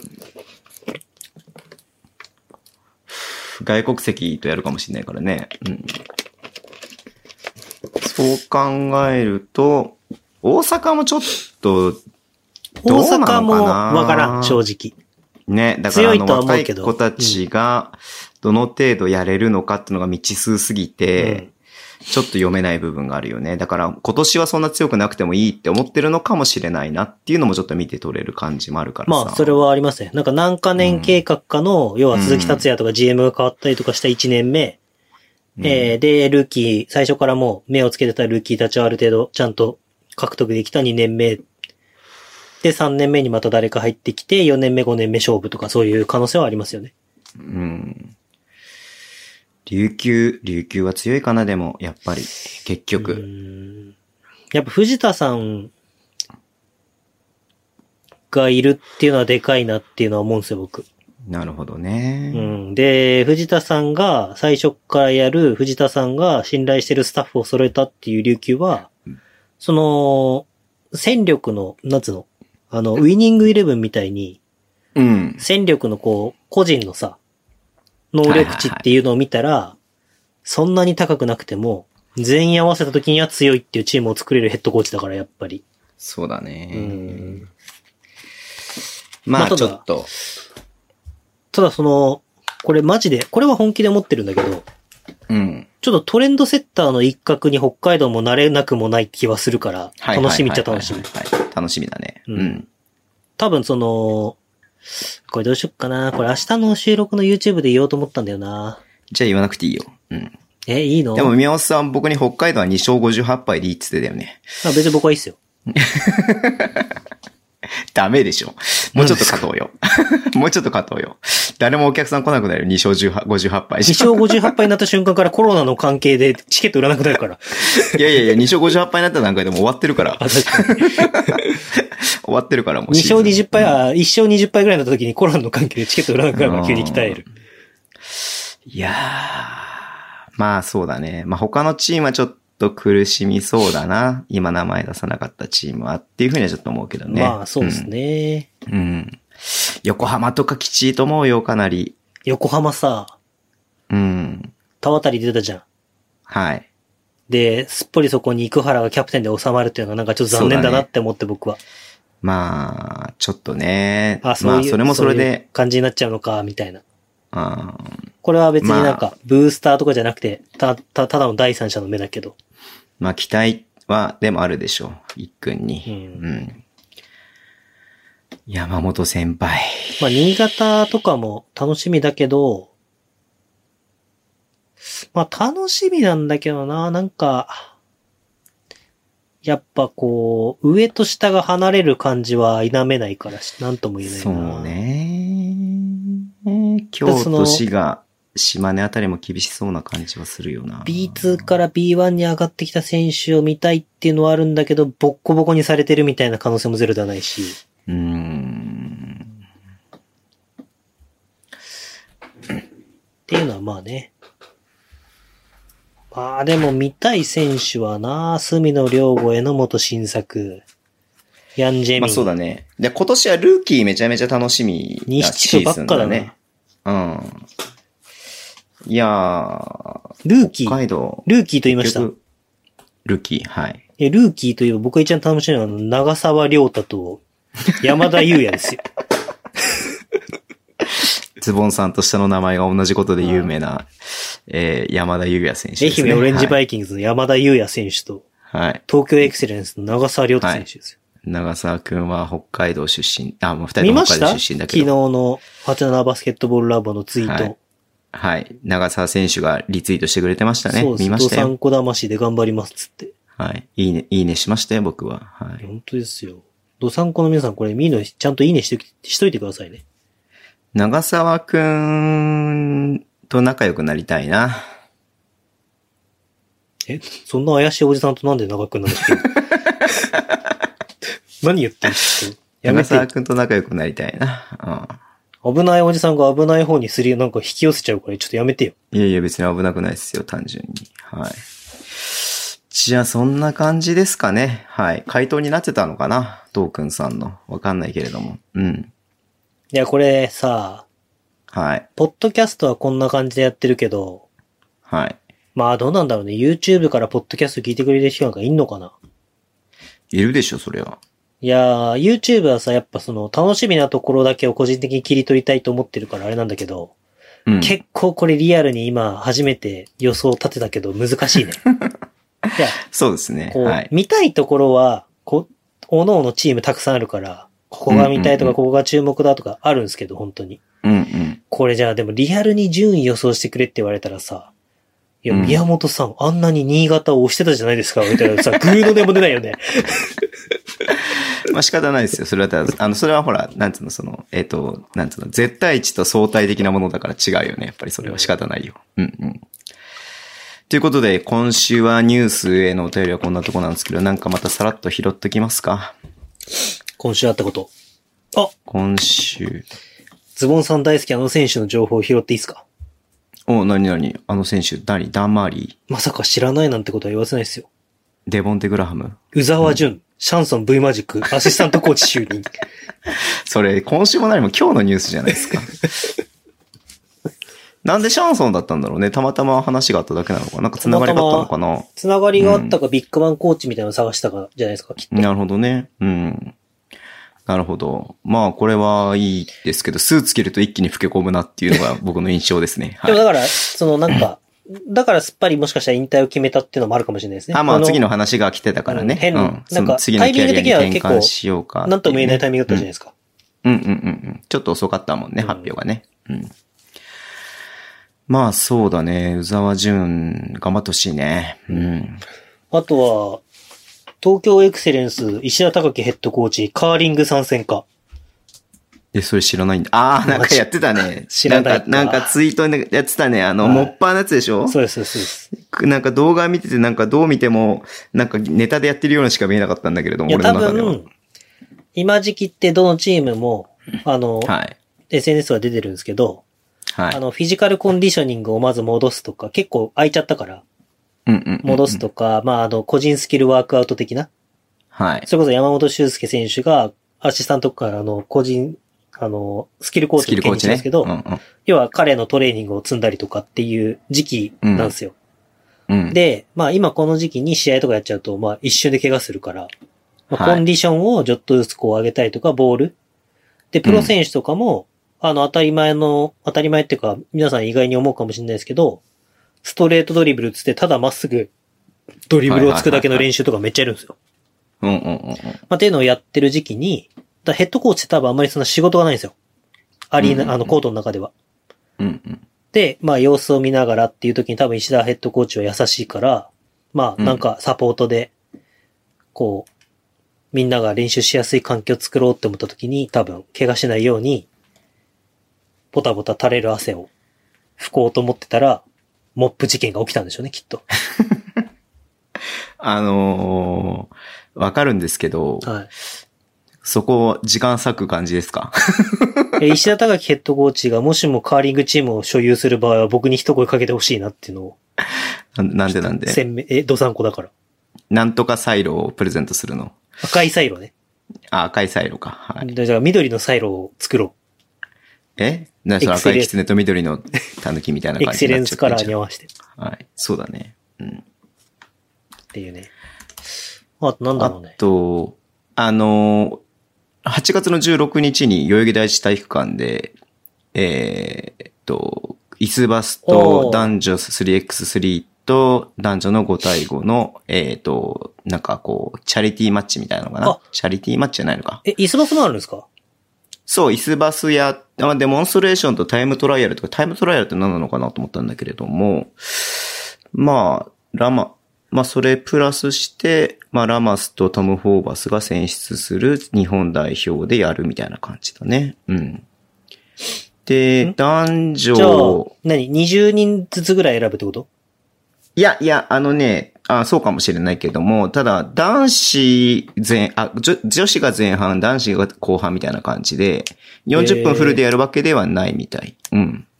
町田るい VS 富樫勇樹みたいなのが見れるのじゃえ、それは混ざらない でしょ あ。ちょっと見たくな ミい。ッミックスではないでし ょミックスではないでしょあれ、うん富樫勇樹って並んだら町田るいと大して身長変わんないんだみたいな。そうだね、大して変わんないかもしれないね。そうか、イスバスもあるのか。椅子バスもあるんで。埼玉ライオンズの篠田選手とか出るのかな出るかもしんないね。ううんん。まあ、そんな感じで、バスケットボールアクション2020っていうことで、えなー、んやか、ま、るそうです。真面目な話拾ってきましたね。バスケットライブでね。いや、楽しみだなっていうふうに思ってる。僕16日か。これメディアで入れんのかな入れれば行きたいけど、完全に盆だからな。送り盆の日なんだよな、この日。はい。はいご。先祖様を優先しようと思います。ははいい。 えーっと、あと何最近で言うと、あれですね。えー、ドサンコ B リーガー小川京介。フェリーで、フェリーの上から小柄寺を配信。えーっと、サガバルーナーズにマルコス・ダニエル・マタっていう選手が来るんですよ。めっちゃ大事なのあったわ。そんな小川京介とかじゃなくて。この選手ね、アルゼンチン代表はい。の選手で、まあ、ラマスの下で、なんか、な、なんか大会にでなんか結構いい成績残してんだよね。代表選手ですよね、元。はそう。そんな選手が来ちゃいました、サガバルに。 い、すごいよ、アルゼンチンの代表選手なんて相当すごいよね。うん。酒やば場いるな金ない金ないって言ってて、金あんのかなじゃあだから、サガバルっていうかあれでしょサガ、サガ、サガントスサガントスはい。が、なんか、粉飾決済みたいな感じであれだったんでしょは赤字を隠してたんでしょい。うん。でそれがちゃんとできるのかどうかみたいな話になってたじゃん。はい。で、実質なんかチームはもうこれ、オーナー変えなきゃダメだろうみたいな話になってたんじゃないですか。サガン鳥栖がそうそう、サガントスが。はいはで、サガバルの社長ってサガントスのそのオーナーの息子なんだよね。い。はい。だから、その、サガン鳥栖が、もし、なんか変なことになっちゃうと、うんサガバル自体の存続がかなり危うい感じで、まあ、はいそもそもサガン鳥栖からかなりお金をもらって、やってるっていうことをすごく指摘を受けていて、まあ、単独決済で、えー、ちゃんと、こう、赤字、黒字になるようにしてくださいねって B リーグの方から言われて、まあ、B2 にちょっとね、昇格したっていうのもあったんで、サガンとスはどうなってんですかね最近ちょっと見てないけれども。サガン鳥栖は僕もちょっと J リーグを今追いかけてないからあれですけど、うってん。なると、まあ、ジャパネット高田が買い取る。まあ、ちょっと近いけどさ、それはダメでしょやっちゃ。 ライバルだからね、むしろ。 やっちゃダメ長でし崎ょ。とサガはンい鳥栖が。うん。っていうような感じ、状況ですよね。だからまあ、まあ、まあ、今のところはで大丈夫なんじゃないのかなっていう感じだね。うん。あとなんだろうな、最近、ここ一週間で言うと、まあ、コービー亡くなってから半年だそうです。はい。うん。バスケットボールダイナー、チャンネル登録者数1万人突破。それだいぶ前の話でしょ。 えーっと、まあ、あと名古屋とかね、奈良で、えっと、まあ、これちょっと前のニュースになるか。えーっと、コロナウイルス出たりとかしてましたね。うん。まあ、そんなとこかな。神武選手がレンタル移籍で、えーああ、仙台行きましたね。仙台行きましたけど、YouTube で、なんか、一番重要な選手は神武選手ですってどうやってた人がいたんですけれども、ちょっとこれはどうなのかなって思いましたね。琉球ちょっと今シーズン厳しいかもしれないで すね。まあ本人のね、やっぱり出場機会をっていうのが一番はい。思いとしてあったみたいなので、まあそこをチームの方が汲み取ったっていう感じなのかな。うん。忘れてた。超ビッグニュースあったわ。はい。宇野義明、宮本正宏とインスタライブをやる。え、そんなことやったのはい。俺全然知らなかったんだけど。あのー、宇野義明選手、埼玉ブロンコスの、はい。がですね、えっ、と、先日テレビ埼玉で、あのーあキャプテンの清水選手が、うんうんうんうん。なんか出演するとかいうのを、うん、えっ、と、これやばいのかなとか言いながら、まあやばいっていうか、まあ音声入らないように、うん。あのー、見て、おーとか言って一人で配信してたんですよ。はいはいはいはしたら、意外と25人ぐらいい。うんうん。視聴者がいて、で、僕、なんか光ったんですよね。そう、携帯が。うん。その違った。宇野くん、あの、宇野選手、なんかインスタライブやってんのかと思って、初めて見たなと思って。はいはいはいはい。なんかよ。くやってる人はさ、あ、またやってんのかって思うじゃないですか。ああ、ひるきさんとかね。そうそう。で、通知が僕来るようにしてるから、基本的に。へえ、そうだなんだ。から、あ、またあの人やってんのか、的な感じになった時に、あれ、宇野くんと思って。ってうんうんうん。言って見たら、まあ、それをやってて、だからちょっとね、その時暇だったから、うん。ちょっといろいろちゃちゃ入れてみたんですよ。うん。宇野義明全国デビューを待っているとか言ったら、こう、コメント順番に読んでって、いやー、なんちゃらだね、え、これ誰誰誰、え、これ立教のやつだな、とか言ってる時に、宇野義明全国デビュー待ち、うん、ないな、うん、ないね。とか言ってすげえ冷たい感じでさ、僕のだけ全部流してくから。はいはいはいはえ、い。なんか僕と気づいてないか、もしくは僕のこと嫌いなのかなと思って。うんうんうんうん。嫌いなんじゃないそしたらそう。したら、シダマさんが入ってきたの。うんうん。で、シダマさんが入ってきたとか、なんか、あの選手が入ってきたとか言って、まあ、枠じゃないですか、インスタライブって結構やっぱ。はいはいはいはいそしたらなんか、コラボやって、みたいな。。うん。で、僕も、これはもうシダマさんとコラボしかないみたいなのをついコメントしたら、いや、それはないみたいな話で、また冷たくあしらわれて。はでして、え、なんかしたら宇野さんが、あの、え誰かとコラボした方がいいっすかねみたいになって。え、ちょっと宮本さん教えてよみたいな急に甘え始めてきたから。なんだこいつツンデレかと思いながら。インスタのリクエストを押しまして。僕が入ってきてドンっつって。いやいやいや元気とか言った瞬間に瞬間にですね。視聴者が13ぐらいまで減りましたよ。い。それはみんなが求めてるのは選手同士のあれを求めてるよね、明らかにね。そうなんですよ。誰もはい宮本なんか求めてないし、てかお前誰みたいな感じの。そりゃそうだね。うはいん。っていうですね、宇野義明のイン2回目だかのインスタライブにですね、もう、泥を塗る活躍をしてきまして。もう、二度とインスタライブをやらない。と、傷ついた、宮本の心が、えー、ビッグニュースですね、今週の。ああ、それは、まあ、宮本さんが悪いんじゃないですか、ね。いやーうんあん。なスピードで視聴者数が減っていくとは思わなかったっすよ。うん。思ってたんと違うね、みんなね、それはね。そうなんですよで、まあこれ僕山本修介選手の時のインスタライブとか何回か一緒にやらせてもらって、まあ他にもいろいろ、まあ見たりとかしてる時に思ってたのが、まあ約100分の1ぐらいの流入があると。インスタライブって。うんうんまあ時間帯にもよるんですけど。っていうまあ感触を持ってて。で、まはいはいあはいズボンさんも前言ってましたけど、まあ宇野さんの SNS、まあよかったらこれインスタもフォローしてもらえたらと思うんですけど、うん。うん。あのーって、あの、密度が濃いというか、はいはいはい。その、ちゃんたとだ価値をしっかり分かっそうそうて、そうフォローしてるし、ただ選手だからってフォローしてるんじゃなくて、ちゃんと情報として、価値のある情報を発信してる人だなと思って、フォローしてる人が多いっていうね、そうです、そうです。うん。それこそこの間のノートとかが、ノート公式が、うん宇野さんのノートをですね、ツイートしまして、まあそれも選手の価値みたいなやつを、あれやってて、栃木 SC で有名の江戸美穂さんっていう方もはいはい。引用したりとかしてるんはい。で、ぜひ読んでもらいたいんですけど、はい。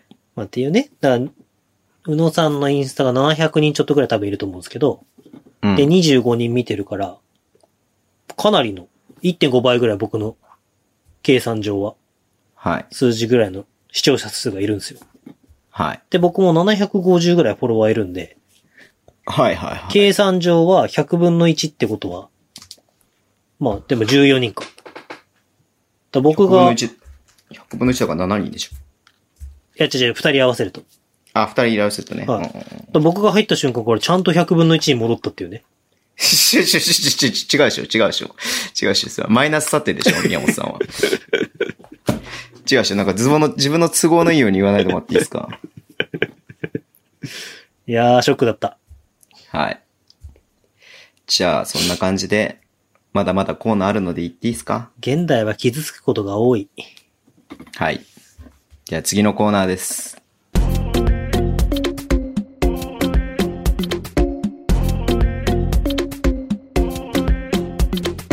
今週の BBL あれ今週準備してなかったんだけど。お便りが来てないので、最強助っ人外国籍列伝。フェイントかいこん宮ばん崎さは。んがこれ聞いてたら悲しんでるだろ、ここで今。エクストラネーム、もたまです。はい。もたまさん、今僕週そういえば、インスタフォローしてくれて、僕の予想通りでしたよ。あ、そうだった見た、はい見ました。はい。えー今週は収録日8月3日にちなんで投稿させていただきます。はい。早速ですが、宮本さんに質問です。はい。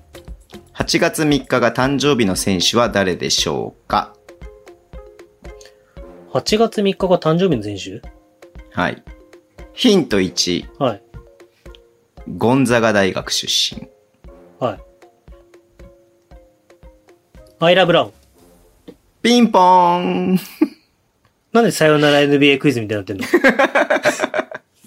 当てちゃったか、もう。アイ ヒラント僕、 2が、 Facebook 友達なんですよね。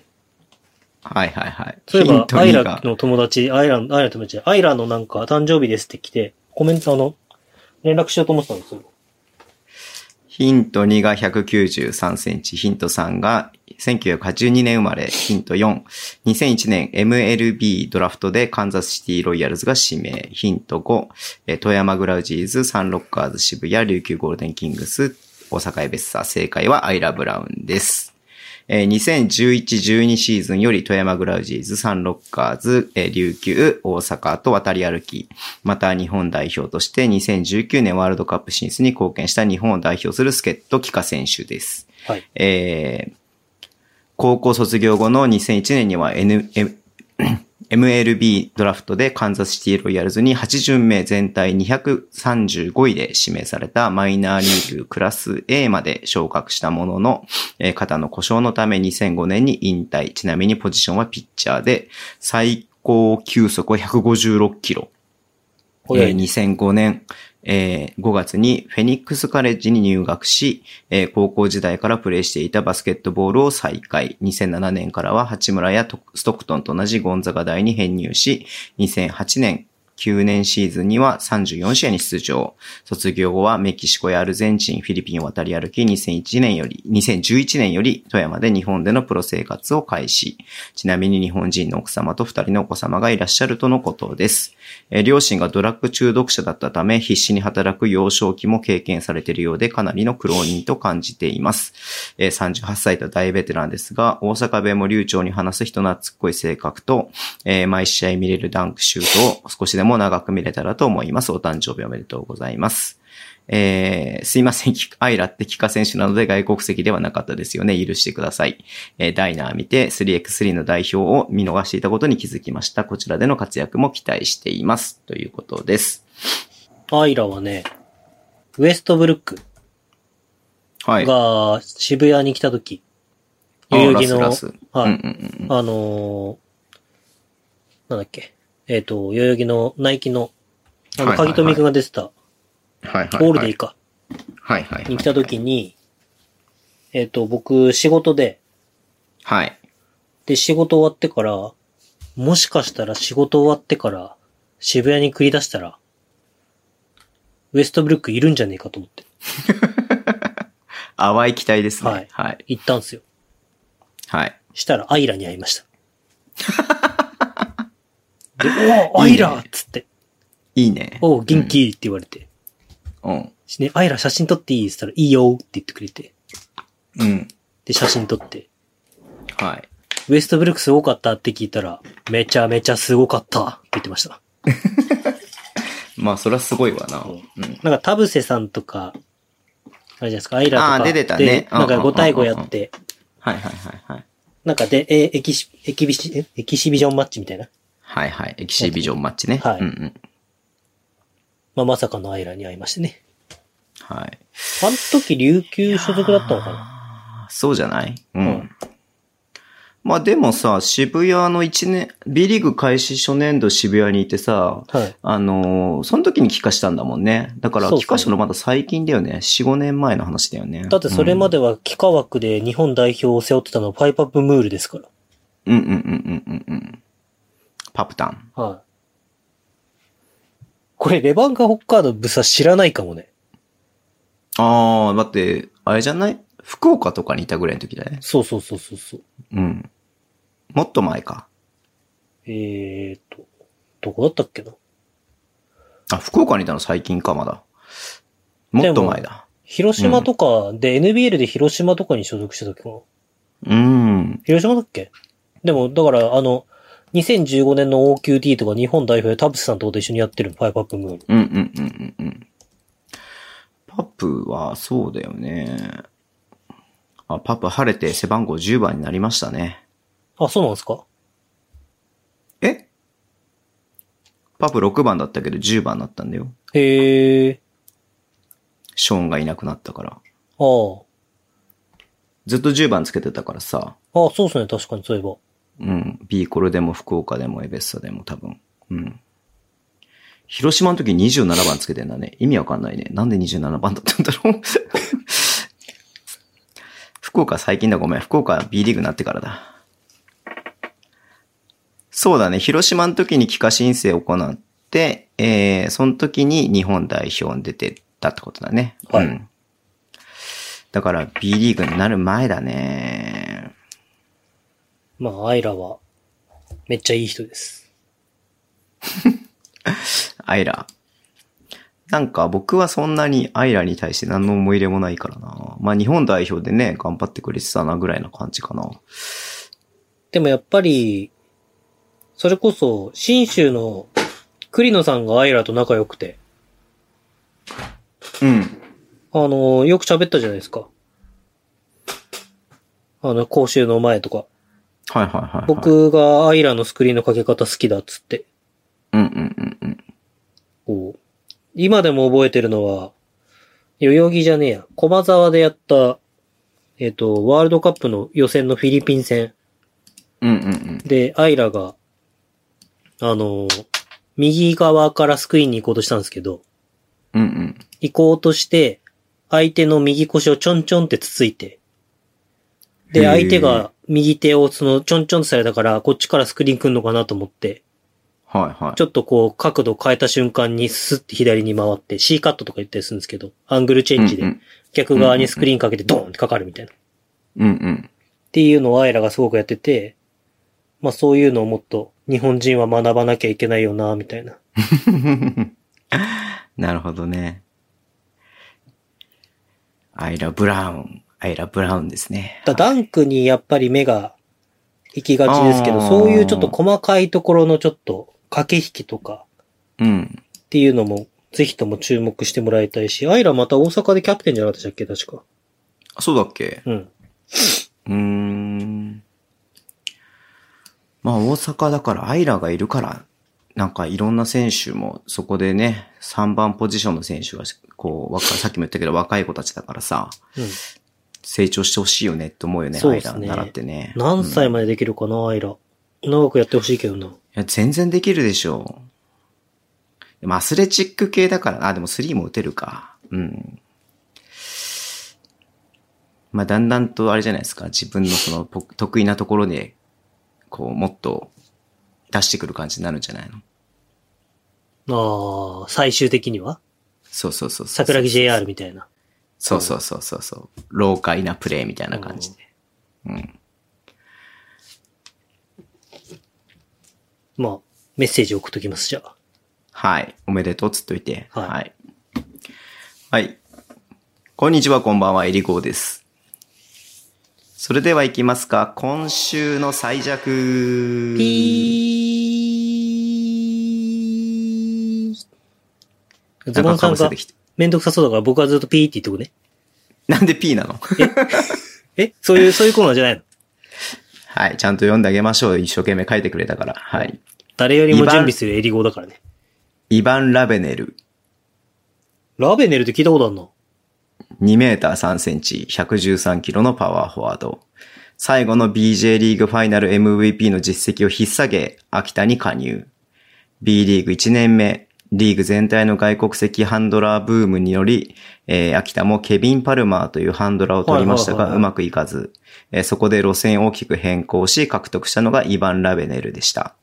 インサイド、アウトサイドの両面でプレーができ、ミッドレンジからのジャンプショットもそこそこの確率で沈めるのが彼の長所でした。秋田に加入したのが1月半ば。調べたところによるとデビュー戦はレバンガ北海道戦。その試合は18ポイント、えー4リバウンド、3アシストと勝利に貢献。ポストやミッドレンジと至るところからジャンプショットを決めていました。しかし彼の魔法は秋田加入2試合目にして早くも切れてしまいます。北海道での活躍はどこへやら。ショット確率がとてつもなく、とてつもない勢いで急降下。体格の割にインサイドで競り負ける場面が多く、さらには B リーグのジャッジになりじめず、えー突き出しのトラベリングを量産するなど、多くの課題を露呈。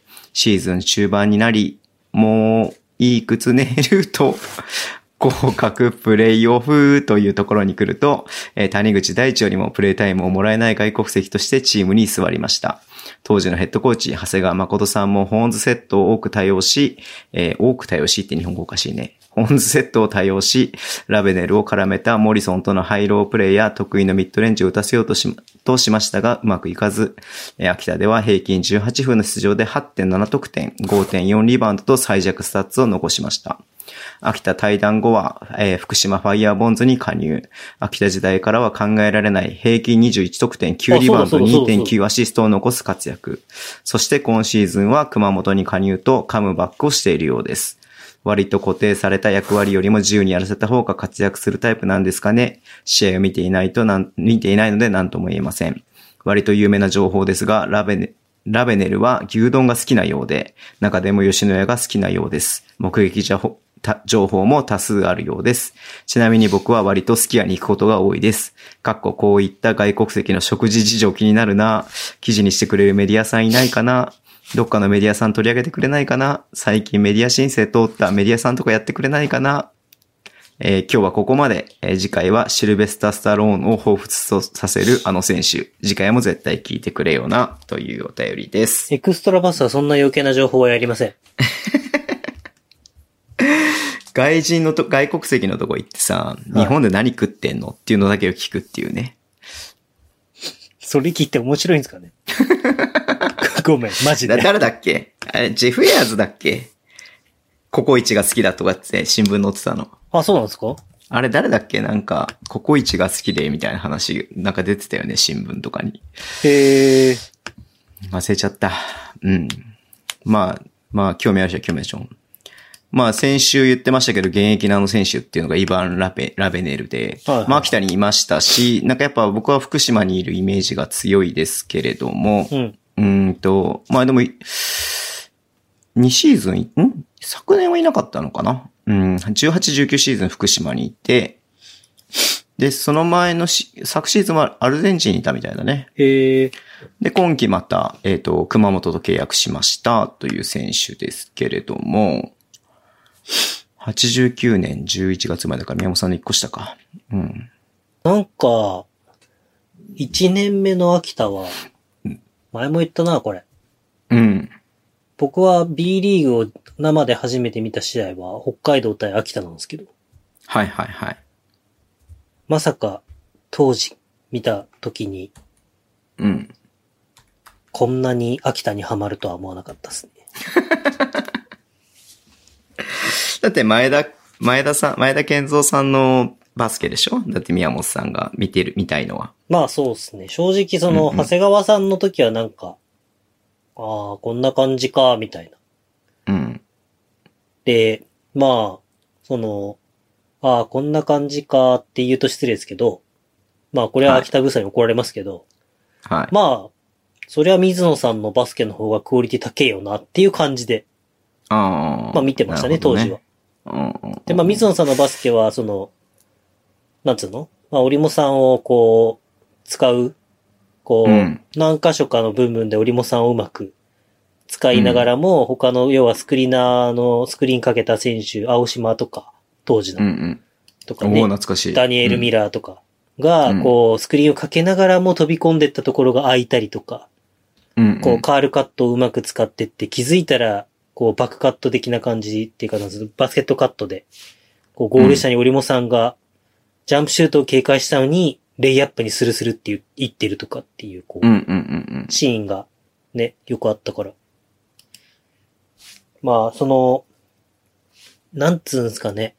こう、1年目の B リーグとか2年目の B リーグって、うん。こう、スリーポイントみたいな話がまだブースターの中であんまりこう、そうだね。なかったんで、うんなんかそういうこう、要はノーマークになってシュートを決めるとか、スクリーンを使ってシュートを決めるっていうのはちょっとブースターの中ではこう、注目の話題だった印象があるんで、うん。まあレバンガにもスポットが当たってた時代だったかなっていううんうんうんうん。その後3年目ぐらいからやっぱり名古屋ダイヤモンドドルフィンズが出てきて、スリーポイントを対応するようになって、で、そうまだあ、ね、 2014年スモールボールで、あの、ウォーリアーズはスリーポイントがどうちゃらっていう話がやっぱ佐々木クリスさんとかから出てきて、年そういう情報、がブースターの中にも入ってくると、今度まあ、まあ、その、なんと、なんと表現していいかわかんないですけど、まあ、スリーポイントが正義だみたいな感じのなんか論調がちょっとうん。出てくるけど、まあ、それはそれで僕はちょっと違うとは思うんですけど、うん。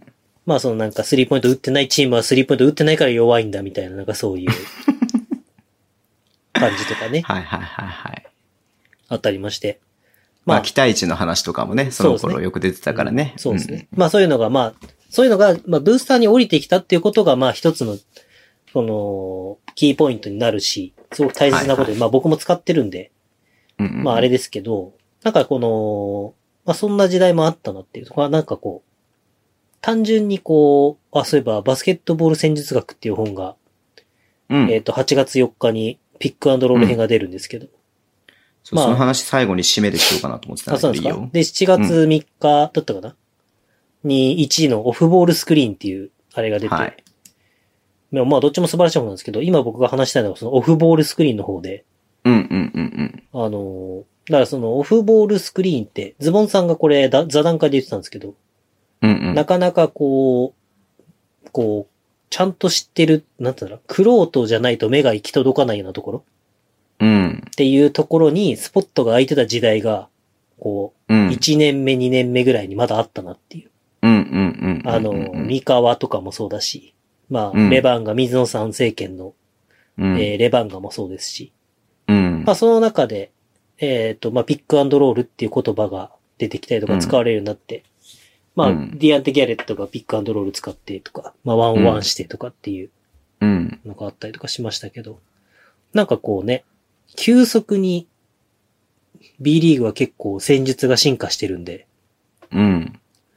こう、なんか、そういう大事なところっていうか面白いところを、こうう、ん。さらっと駆け抜けてしまったのはちょっと残念な気がするっていうか、うん。うん。あんまりこう、ちゃんと知らないと注目しないようなところが、たくさんあるっていう表現がどうかわかんないですけど、う。うんうん。あの、昔は、こう、オフボールスクリーンのところがメインな戦いだったみたいな、2000、それこそうん2000年代の、あの、スーパーリーグとか、JBL とか、うんその辺の頃はまさに、そういう、で、逆に多分、バスケやってた方なんか、ピックアンドロールっていう言葉は知ってるけど、やり方だけ知ってて、これもズボンさんが言ってたんですけど、やり方だけ知ってて、その本質的などうするのかっていうのはあんま知らないけど、オフボル。ールスクリーンに関してはやたら知ってる人とかもいっぱいいると思 うんですよ。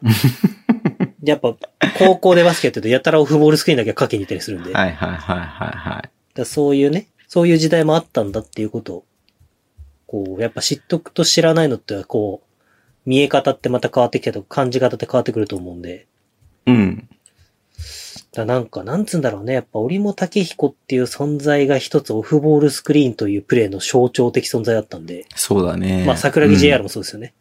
も桜木。GR が誰かにオフボールスクリーンかけてからの展開みたいな。だかうんうんうん。らなんかそれの、それを、まあ時代遅れだって言われてしまうとそれまでなんですけど、なんかう、ん。それを忘れてはいけない部分もあるんだよっていうことをこう、改めて、こう、まあ今のラベネルの話でちょっと思い出したんですけど、はい。なんかその、見れるんだったら1年目2年目の B リーグもちょっと見てみたいなって気持ちになりました、今なるほどね。なんかまたバスケットライブがさ、はいフルの試合をさ、はいはい。一回配信やめてたんだけど、また今日かな、新しくこう、今までのなんかベストゲームみたいなのを配信し始めて。あそうなんですか。そうそう。だからその古い試合とかも、まあ、見れるっちゃ見れるけれども、まあ、全部じゃないけれども、ちょっとだけだけれども、うん。ありますね、そういうのが。いやーうん。まあそうですね。スケットライブ。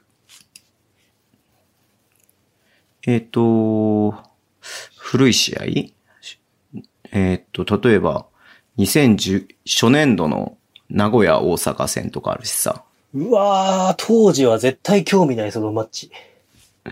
えー初年度の富山琉球戦とか、 2年目の横浜名古屋戦。え、ごめん。そもそも初年度の琉球ってヘッドコーチ誰え、イサさんか。え、イサさんイサさんじゃないうんうん。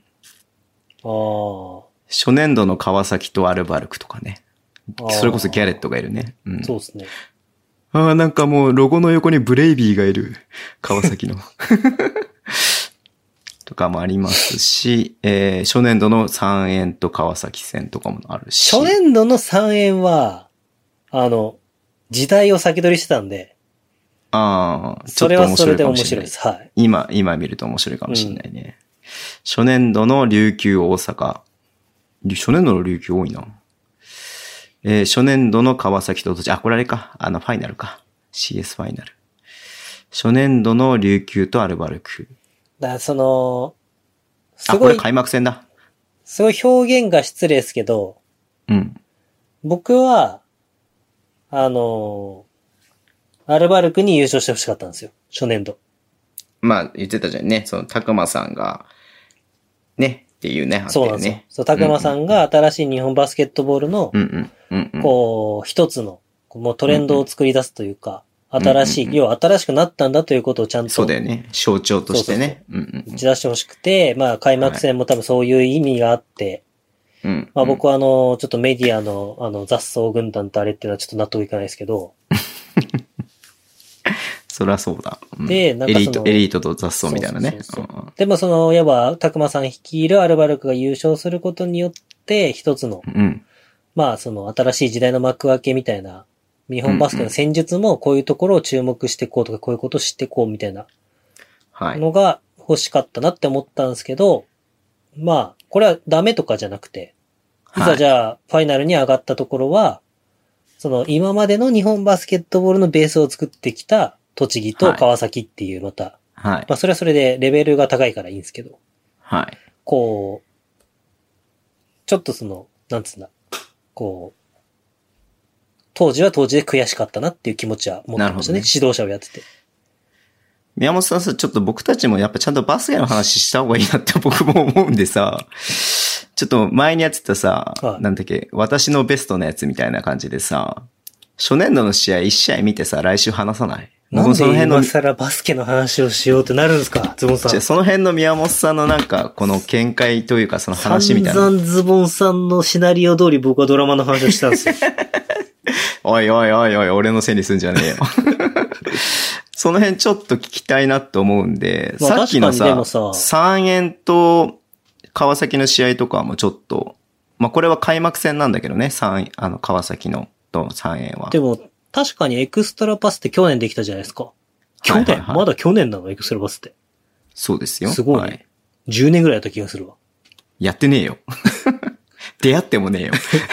だかバらスさケ見てないわ、10年前。うん皆さんがどこでバスケットボールとか B リーグを注目し始めたかとか知らんすけど、うんうんうんうん。あのー確かに昔を振り返るのは面白いかもしれないですね。エクスそトうだラねパスもまだ、その、感じ取ってない部分を、改めてエクストラパスでみんなとまあ話さすっきのっていうのは。木村隆弘くんのね、言ったことを不意にするような行為ですけれども、これは。そうですどうしますえっと、初年度で言うと、名古屋、大阪、えー琉球、富山、えー川崎、アルバルク、えー三円、川崎、よ。さんあ、富山ってだからあれか、ボブナイトか。ボブナッシスプュ。ラッ。あ、ボブナッシュか。うんスプラッシュブラザーズの、はい。和製スプラッシュブラザーズ、水戸さんと、琉球、大阪、まあ、あとビーツマンだけどね、島大根、阪広島とか。大阪ってヘッドコーチ誰テン、テニスさんじゃない天日さんが最初やってて、復帰して、うん天日さんそう感じ、もう多分そうだと思う。保坂、保坂さんがそうなってやったけどね。あと、三河と滋賀っていうのもありますよ。三河は。波里がいますよ。 三河はでもずっと三河だからな。いないかなあ、32節ならもう波里いるか。途中から来たもんね、波里ね。うーん。あ、なんでもいいっすよ。三円川崎がいいかな、俺の中で。開幕戦。B リーグ開幕戦。こんだけ今、YouTube で僕がいろんな試合を見て、ヒーヒー言ってるっていうところに僕に2時間のバスケの試合をぶっ込んでくるんですよ、ズボンさんは。 え、大丈夫でしょだって。どうせバスケ見んだから。バスケ、バスケ見るの得意じゃないんだって。どうせ見るんだから大丈夫でしょうん。まあじゃあ3円と川崎にしましょえっ、と、2016、10 17シーズン B1 第1節ゲーム1、3円 VS 川崎。う。はい。 2016年9月24日の試合。はい。じゃあこれを見て来週話しましょうか。うんズボンさんが急にバスケットボールの話をしたがってきました。いや、バスケットボールの話はしたいんで、僕は。はい。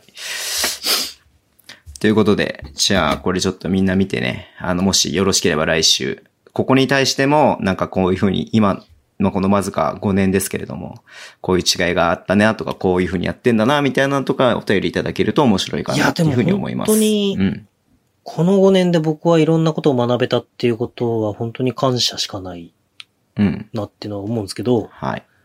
いろんな、それこそこの間アルバルクの森さんとかね、前田さんとか、まあその、小谷先生がどうこうとか、片子さんがどうこうとか違うんですけど、とまさかお話しさせてもらう機会が来るとは思ってなかったですし、いやー、それもこれも宮本さんが嫌がってた、あの、エクストラパスってやつを始めたからです よ。今でもさ、違う人とやればと思うよ、結構。なんでなのなんでなのいや、もうね、宮本先生だから、ブースターコンテンツ作ればいいじゃんって思う。宮本さんとやってるから成り立ってるんでございますよ、本当ズボンと翔二郎のブースターごきげんようみたいな番組やればいいじゃないですか。いやー、どうだろうな、それ。どうなんだろう。あ、わかったわかったわかった。ごきげんようだからダメなんだ。だから、あれですよ。毎週水曜日に収録するポッドキャストで、ブースターの水曜どうでしょうほら。 水曜バスケでいいじゃん、だったら。いいや、ばっくりだから、それ。 そればっくりだから。や、翔士郎さんとかね、まあめっちゃ話すことはすげえたくさんあると思うから、それはそれで面白いと思うけどね。はいうん。緊張するな、でも。なんか、みんなできる人だから。宮本さんぐらいできないぐらいでちょうどいいんだけどな。うん、これ切っていいもう。ブチって切るわ、もうブチって。その後、その後、連絡つかないわもう。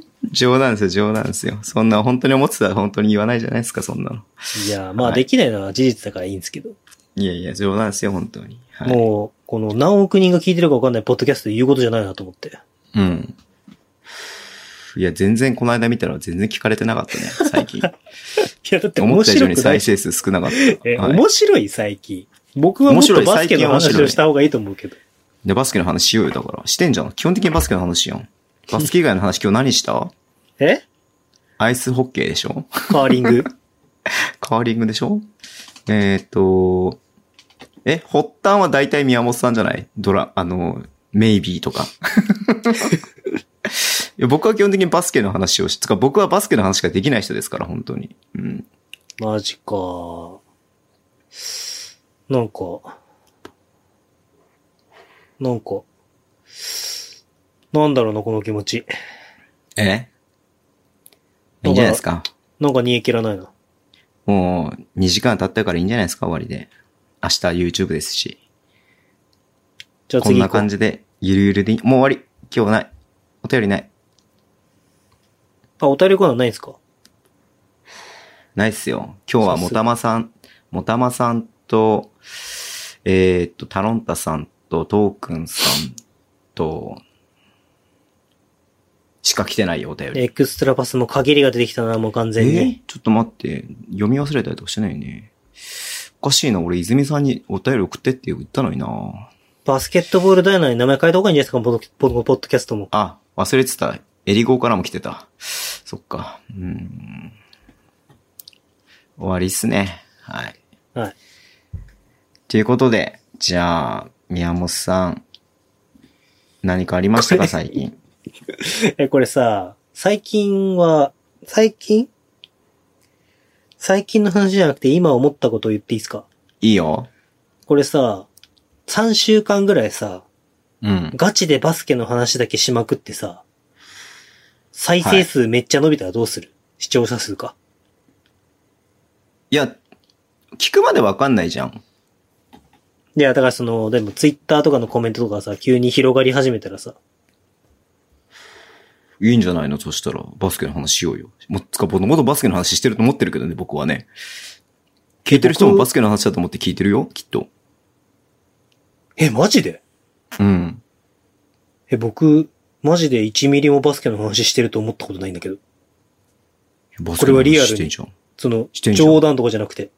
バスケの話してんじゃん。マジか。マジか。今週は、東西ど、どっちこのチームが強いかなって話もしたじゃないですか。マジか。マジもっかと。掘り、もっと掘り下げたいってことですかえ、僕はなんか別に、なんつうの。まあ、正直、これでバスケの話って思われるのはちょっと心外だなっていう。バスケの話題ってことですよ、話っていうよりも。いやー。マジか。そうか。じゃあ、宮本さんがなんか主導権で喋ればいいんじゃないのああ、じゃあ来週僕は司会しましょうか。主導権で喋ってるけれども。じゃあ僕は来週し、来週司会しましょうう。ん、来週司会して、じゃあ。来週はじゃあ、半沢直樹についてと、えー、なんだっけ、親バカ白書。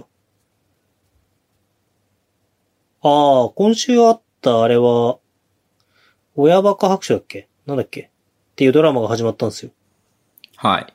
の、戸塚くんがめっちゃ戸塚くんでめっちゃ笑ったっていうぐらいですかね、僕は。あのー、ちょっと情緒がおかしいんですか、宮本さんは。うん、おかしいよ。今更気づいたズボンさんの情緒がおかしいと思うよ。えー言ってることが尻滅裂なんですけど、この人、どう絡んでいいかわかんないんですけど、なんだろうな今週なんかあったっけないや別に今週の話しなくてもいいですけどね。はい。じゃあ来週の話する。来週の話して。はい。僕、フーディーが好きだって話をフライト5でしたんですけど、何フーディーって。パーカあ、パーカーね。ー。ううんん。あの、狙いくんとも話題に上がって、うんうん。今、ナイキが毎日セールやってるんですよ、もはや。あ、そうなんだ。はい。で、まあ、そんなに買うものってないじゃないですか。はいはいはいはい。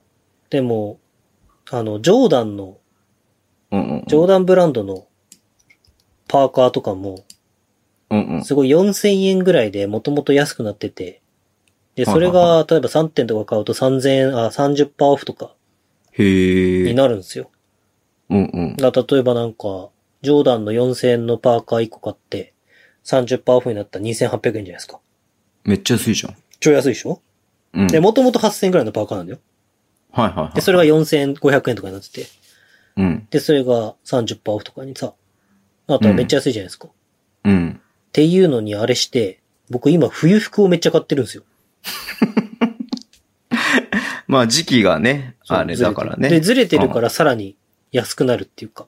そうだね、めちゃめちゃ売れないもんね。だって今の時期ね、パーカーね。でさ、僕一応普通に働いてるから、うん、うん。まあ週休2日なんですよね。あの、普通、はい普通のサラリーマンなんで。はい。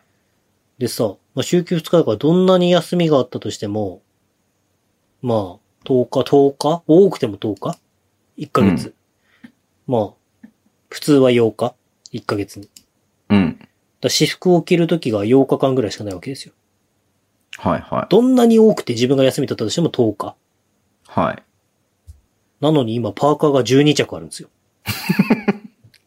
パーカー多すぎでしょ。っ っていう、ていう、っていうね。っていうね。はってい。いう。っていうね。はい。わかりました。はいありがとうございます。宮本先生のありがたいパーカーのお話でした。はい。はいい、やー、そっか、今安いんだ。まあ、片落ちになるけどね、ワンシーズンね。そうですねね。でもさ、ジャンプマンロゴなんてさ、ずっとジャンプマンロゴじゃん。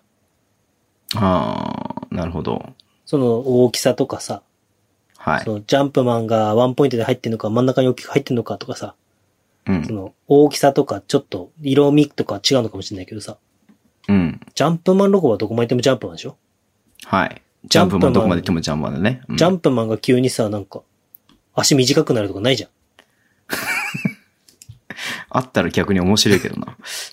見てみてえけどな。めっちゃ太って、本当の今のマイケル・ジョーダンみたいになってるけどさ、うん。だからなんえか、ー。買っとこうかなと思って。そうなんだ。何これ。かわいい今収録のこの時期は3日4日はジョーダンとバスケットボール商品が30%オフです。へえ。え、ジョーダン、ジョーダン買ったのそれ言言っちゃうっすかここで。あ、じゃあ言わなくていいよ。フライト5で、ジョーダン34の話題を僕は振ったんですよ。はいはいはい、はい。 8月2日収録の。はいはいはい。で狙いくんが、ジョーダン34を持ってて、はいはい。で、いろいろ事細かく説明してくれるんですね。ええー、なるほど、そうなんだ、そうなんだ、みたいな。はいえー、そうなんだ、そうなんだ。翌日ですよ。朝起きました。うん。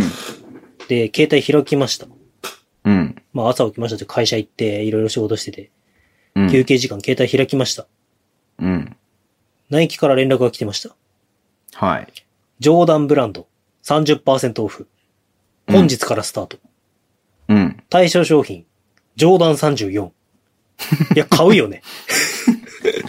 え、ロー、ロー、ロー。ロおーー。で、なん。か、新しいやつと真っ黒のやつがあったんですけど、なんかジョーダンっていうイメージだと真っ黒の方がジョーダンかなと思って。僕あんま黒似合わないんですけど。で、しかも真っ黒はもともと今またセールで、1万5千円ぐらいのが30%オフで、1万円で買えたんで、ズボンさんのサイズあるな、これ。と安いなと思って。買っちゃうか。まあいいんじゃないですかやだよ。 お揃い今さ、 ちょっといいっすかいいよ。バスケの話をしようって言って、もうまだ15分も経ってないこの時にさ、はい。え、ズボンさんも買っちゃおうかないいんじゃないですかえ、やだよ、お揃いとかいう話を聞いてるリスナーもリスナーだよ ね。喋ってるやつも喋ってるやつだけど。ジョーダン3が、もう、ギリ履ける。あ、これは何ディスカウントになんないんだ。そう、対象商品だけなんで、3は対象じゃないかもしれないですね。これディスカウントになんないんだね。なるほど。じゃあやめよまあ、ということで、フライト5の配信も、ぜう。ひ、はい。楽しみにしてください。楽しみにフしてまラす。イト5の目標はエクストラパスを追い抜くことです。自分でやってん じゃん。あ、対象ってここに出てくんのか。あ、いそういうことね。そういうことね。へえ。なんか、なんか、うち、そ、中で履く場所欲しいな。ああ、レブ YouTube ロンの撮影の時にですかレブロンウィットネスね、履かないでしょ。YouTube の撮影の時に。 靴履かないんですか履かないでしょ、YouTube の撮影で。なんで履くの なんで履くのえ、ちょちょちょ、あの、山本修介の YouTube の撮影の時ああ、そういうこと、そういうことね。そういうこなんとね、でダイナのいや撮 影で場所ちょっ変えてとダイナの撮 影でなんで履くのかなっていう。アホなんじゃないのかなと思って。やっぱ情緒不安定だな、この人と思って。カイリーフライトラップ3っていうのが安い9000円でさらにここから3割引きでしょえ、ウィットネス、レブロンウィットネス7700円から30%じゃないですかウィットネス、レブロンよりもカイリーの方がいいかなと思ってあ。あ、なるほど。レウブロンの方が安いけど。ウィットネスって何なのこれ。ィットネスなんじゃないですかウィットネス。その辺は狙い君に聞いてください、明日。なんかでもすごいバッシュっぽくないね、これね。ああ、多分、だからなんかトレーニングシュークっぽい感じうのん雰囲気はちょっとあるんですねなるほどね。カイリー、カイリーか。あれじゃん。あ、ホワイノットも、あれなんだね。まだ出てんだね。ワイノットは結構何個か種類ありますからね。うん。3.0。あ、0.3か。ぜ 0.3? 0.0.3。へえ。安いね。なんか安ければこれなんか中でちょっと履くように買おうかなって思っちゃうよね。まあそんな感じでわ。かりました。はい。はいじゃあ今週もお付き合いいただきありがとうございます。はい。来週から宮本は先バスケットボールの楽しい話が聞けますんで。多分、半沢直樹全開で来るんだろうなっていう予想を立ててますよ、僕は。まあじゃあ来週本当に僕はじゃあ司会やっていいですかわかいいよ。やっていいよ。りました。じゃあ来週だけ僕 DM 開きますね。あ、皆じさゃんあ全部どましとどしめて、どしどし DM を送ってください、じゃあ来週。全部まとめて宮本さんが読むようにしてください。はい楽しみにしてます。わかりました。はいたまにはそういうのもいいでしょう。ね、そうだね。マンネリ化してくるからね、どうしてもね。はい。じゃあ、閉めてください、もう。じゃあ、来週の DM お待ちしてますんで、どしどし。あと何でしたっけ三円対川崎ですかそうですね。はい。はい。の試合も、ぜひチェックできる方は、チェックしていただいて、この3円に山本修介はどうフィットするんだろうという無駄な予想を立ててみてく ださい。それでは皆完さ全ん、に無駄だね。それでは皆さん、良い1週間をお過ごしください。See you guys!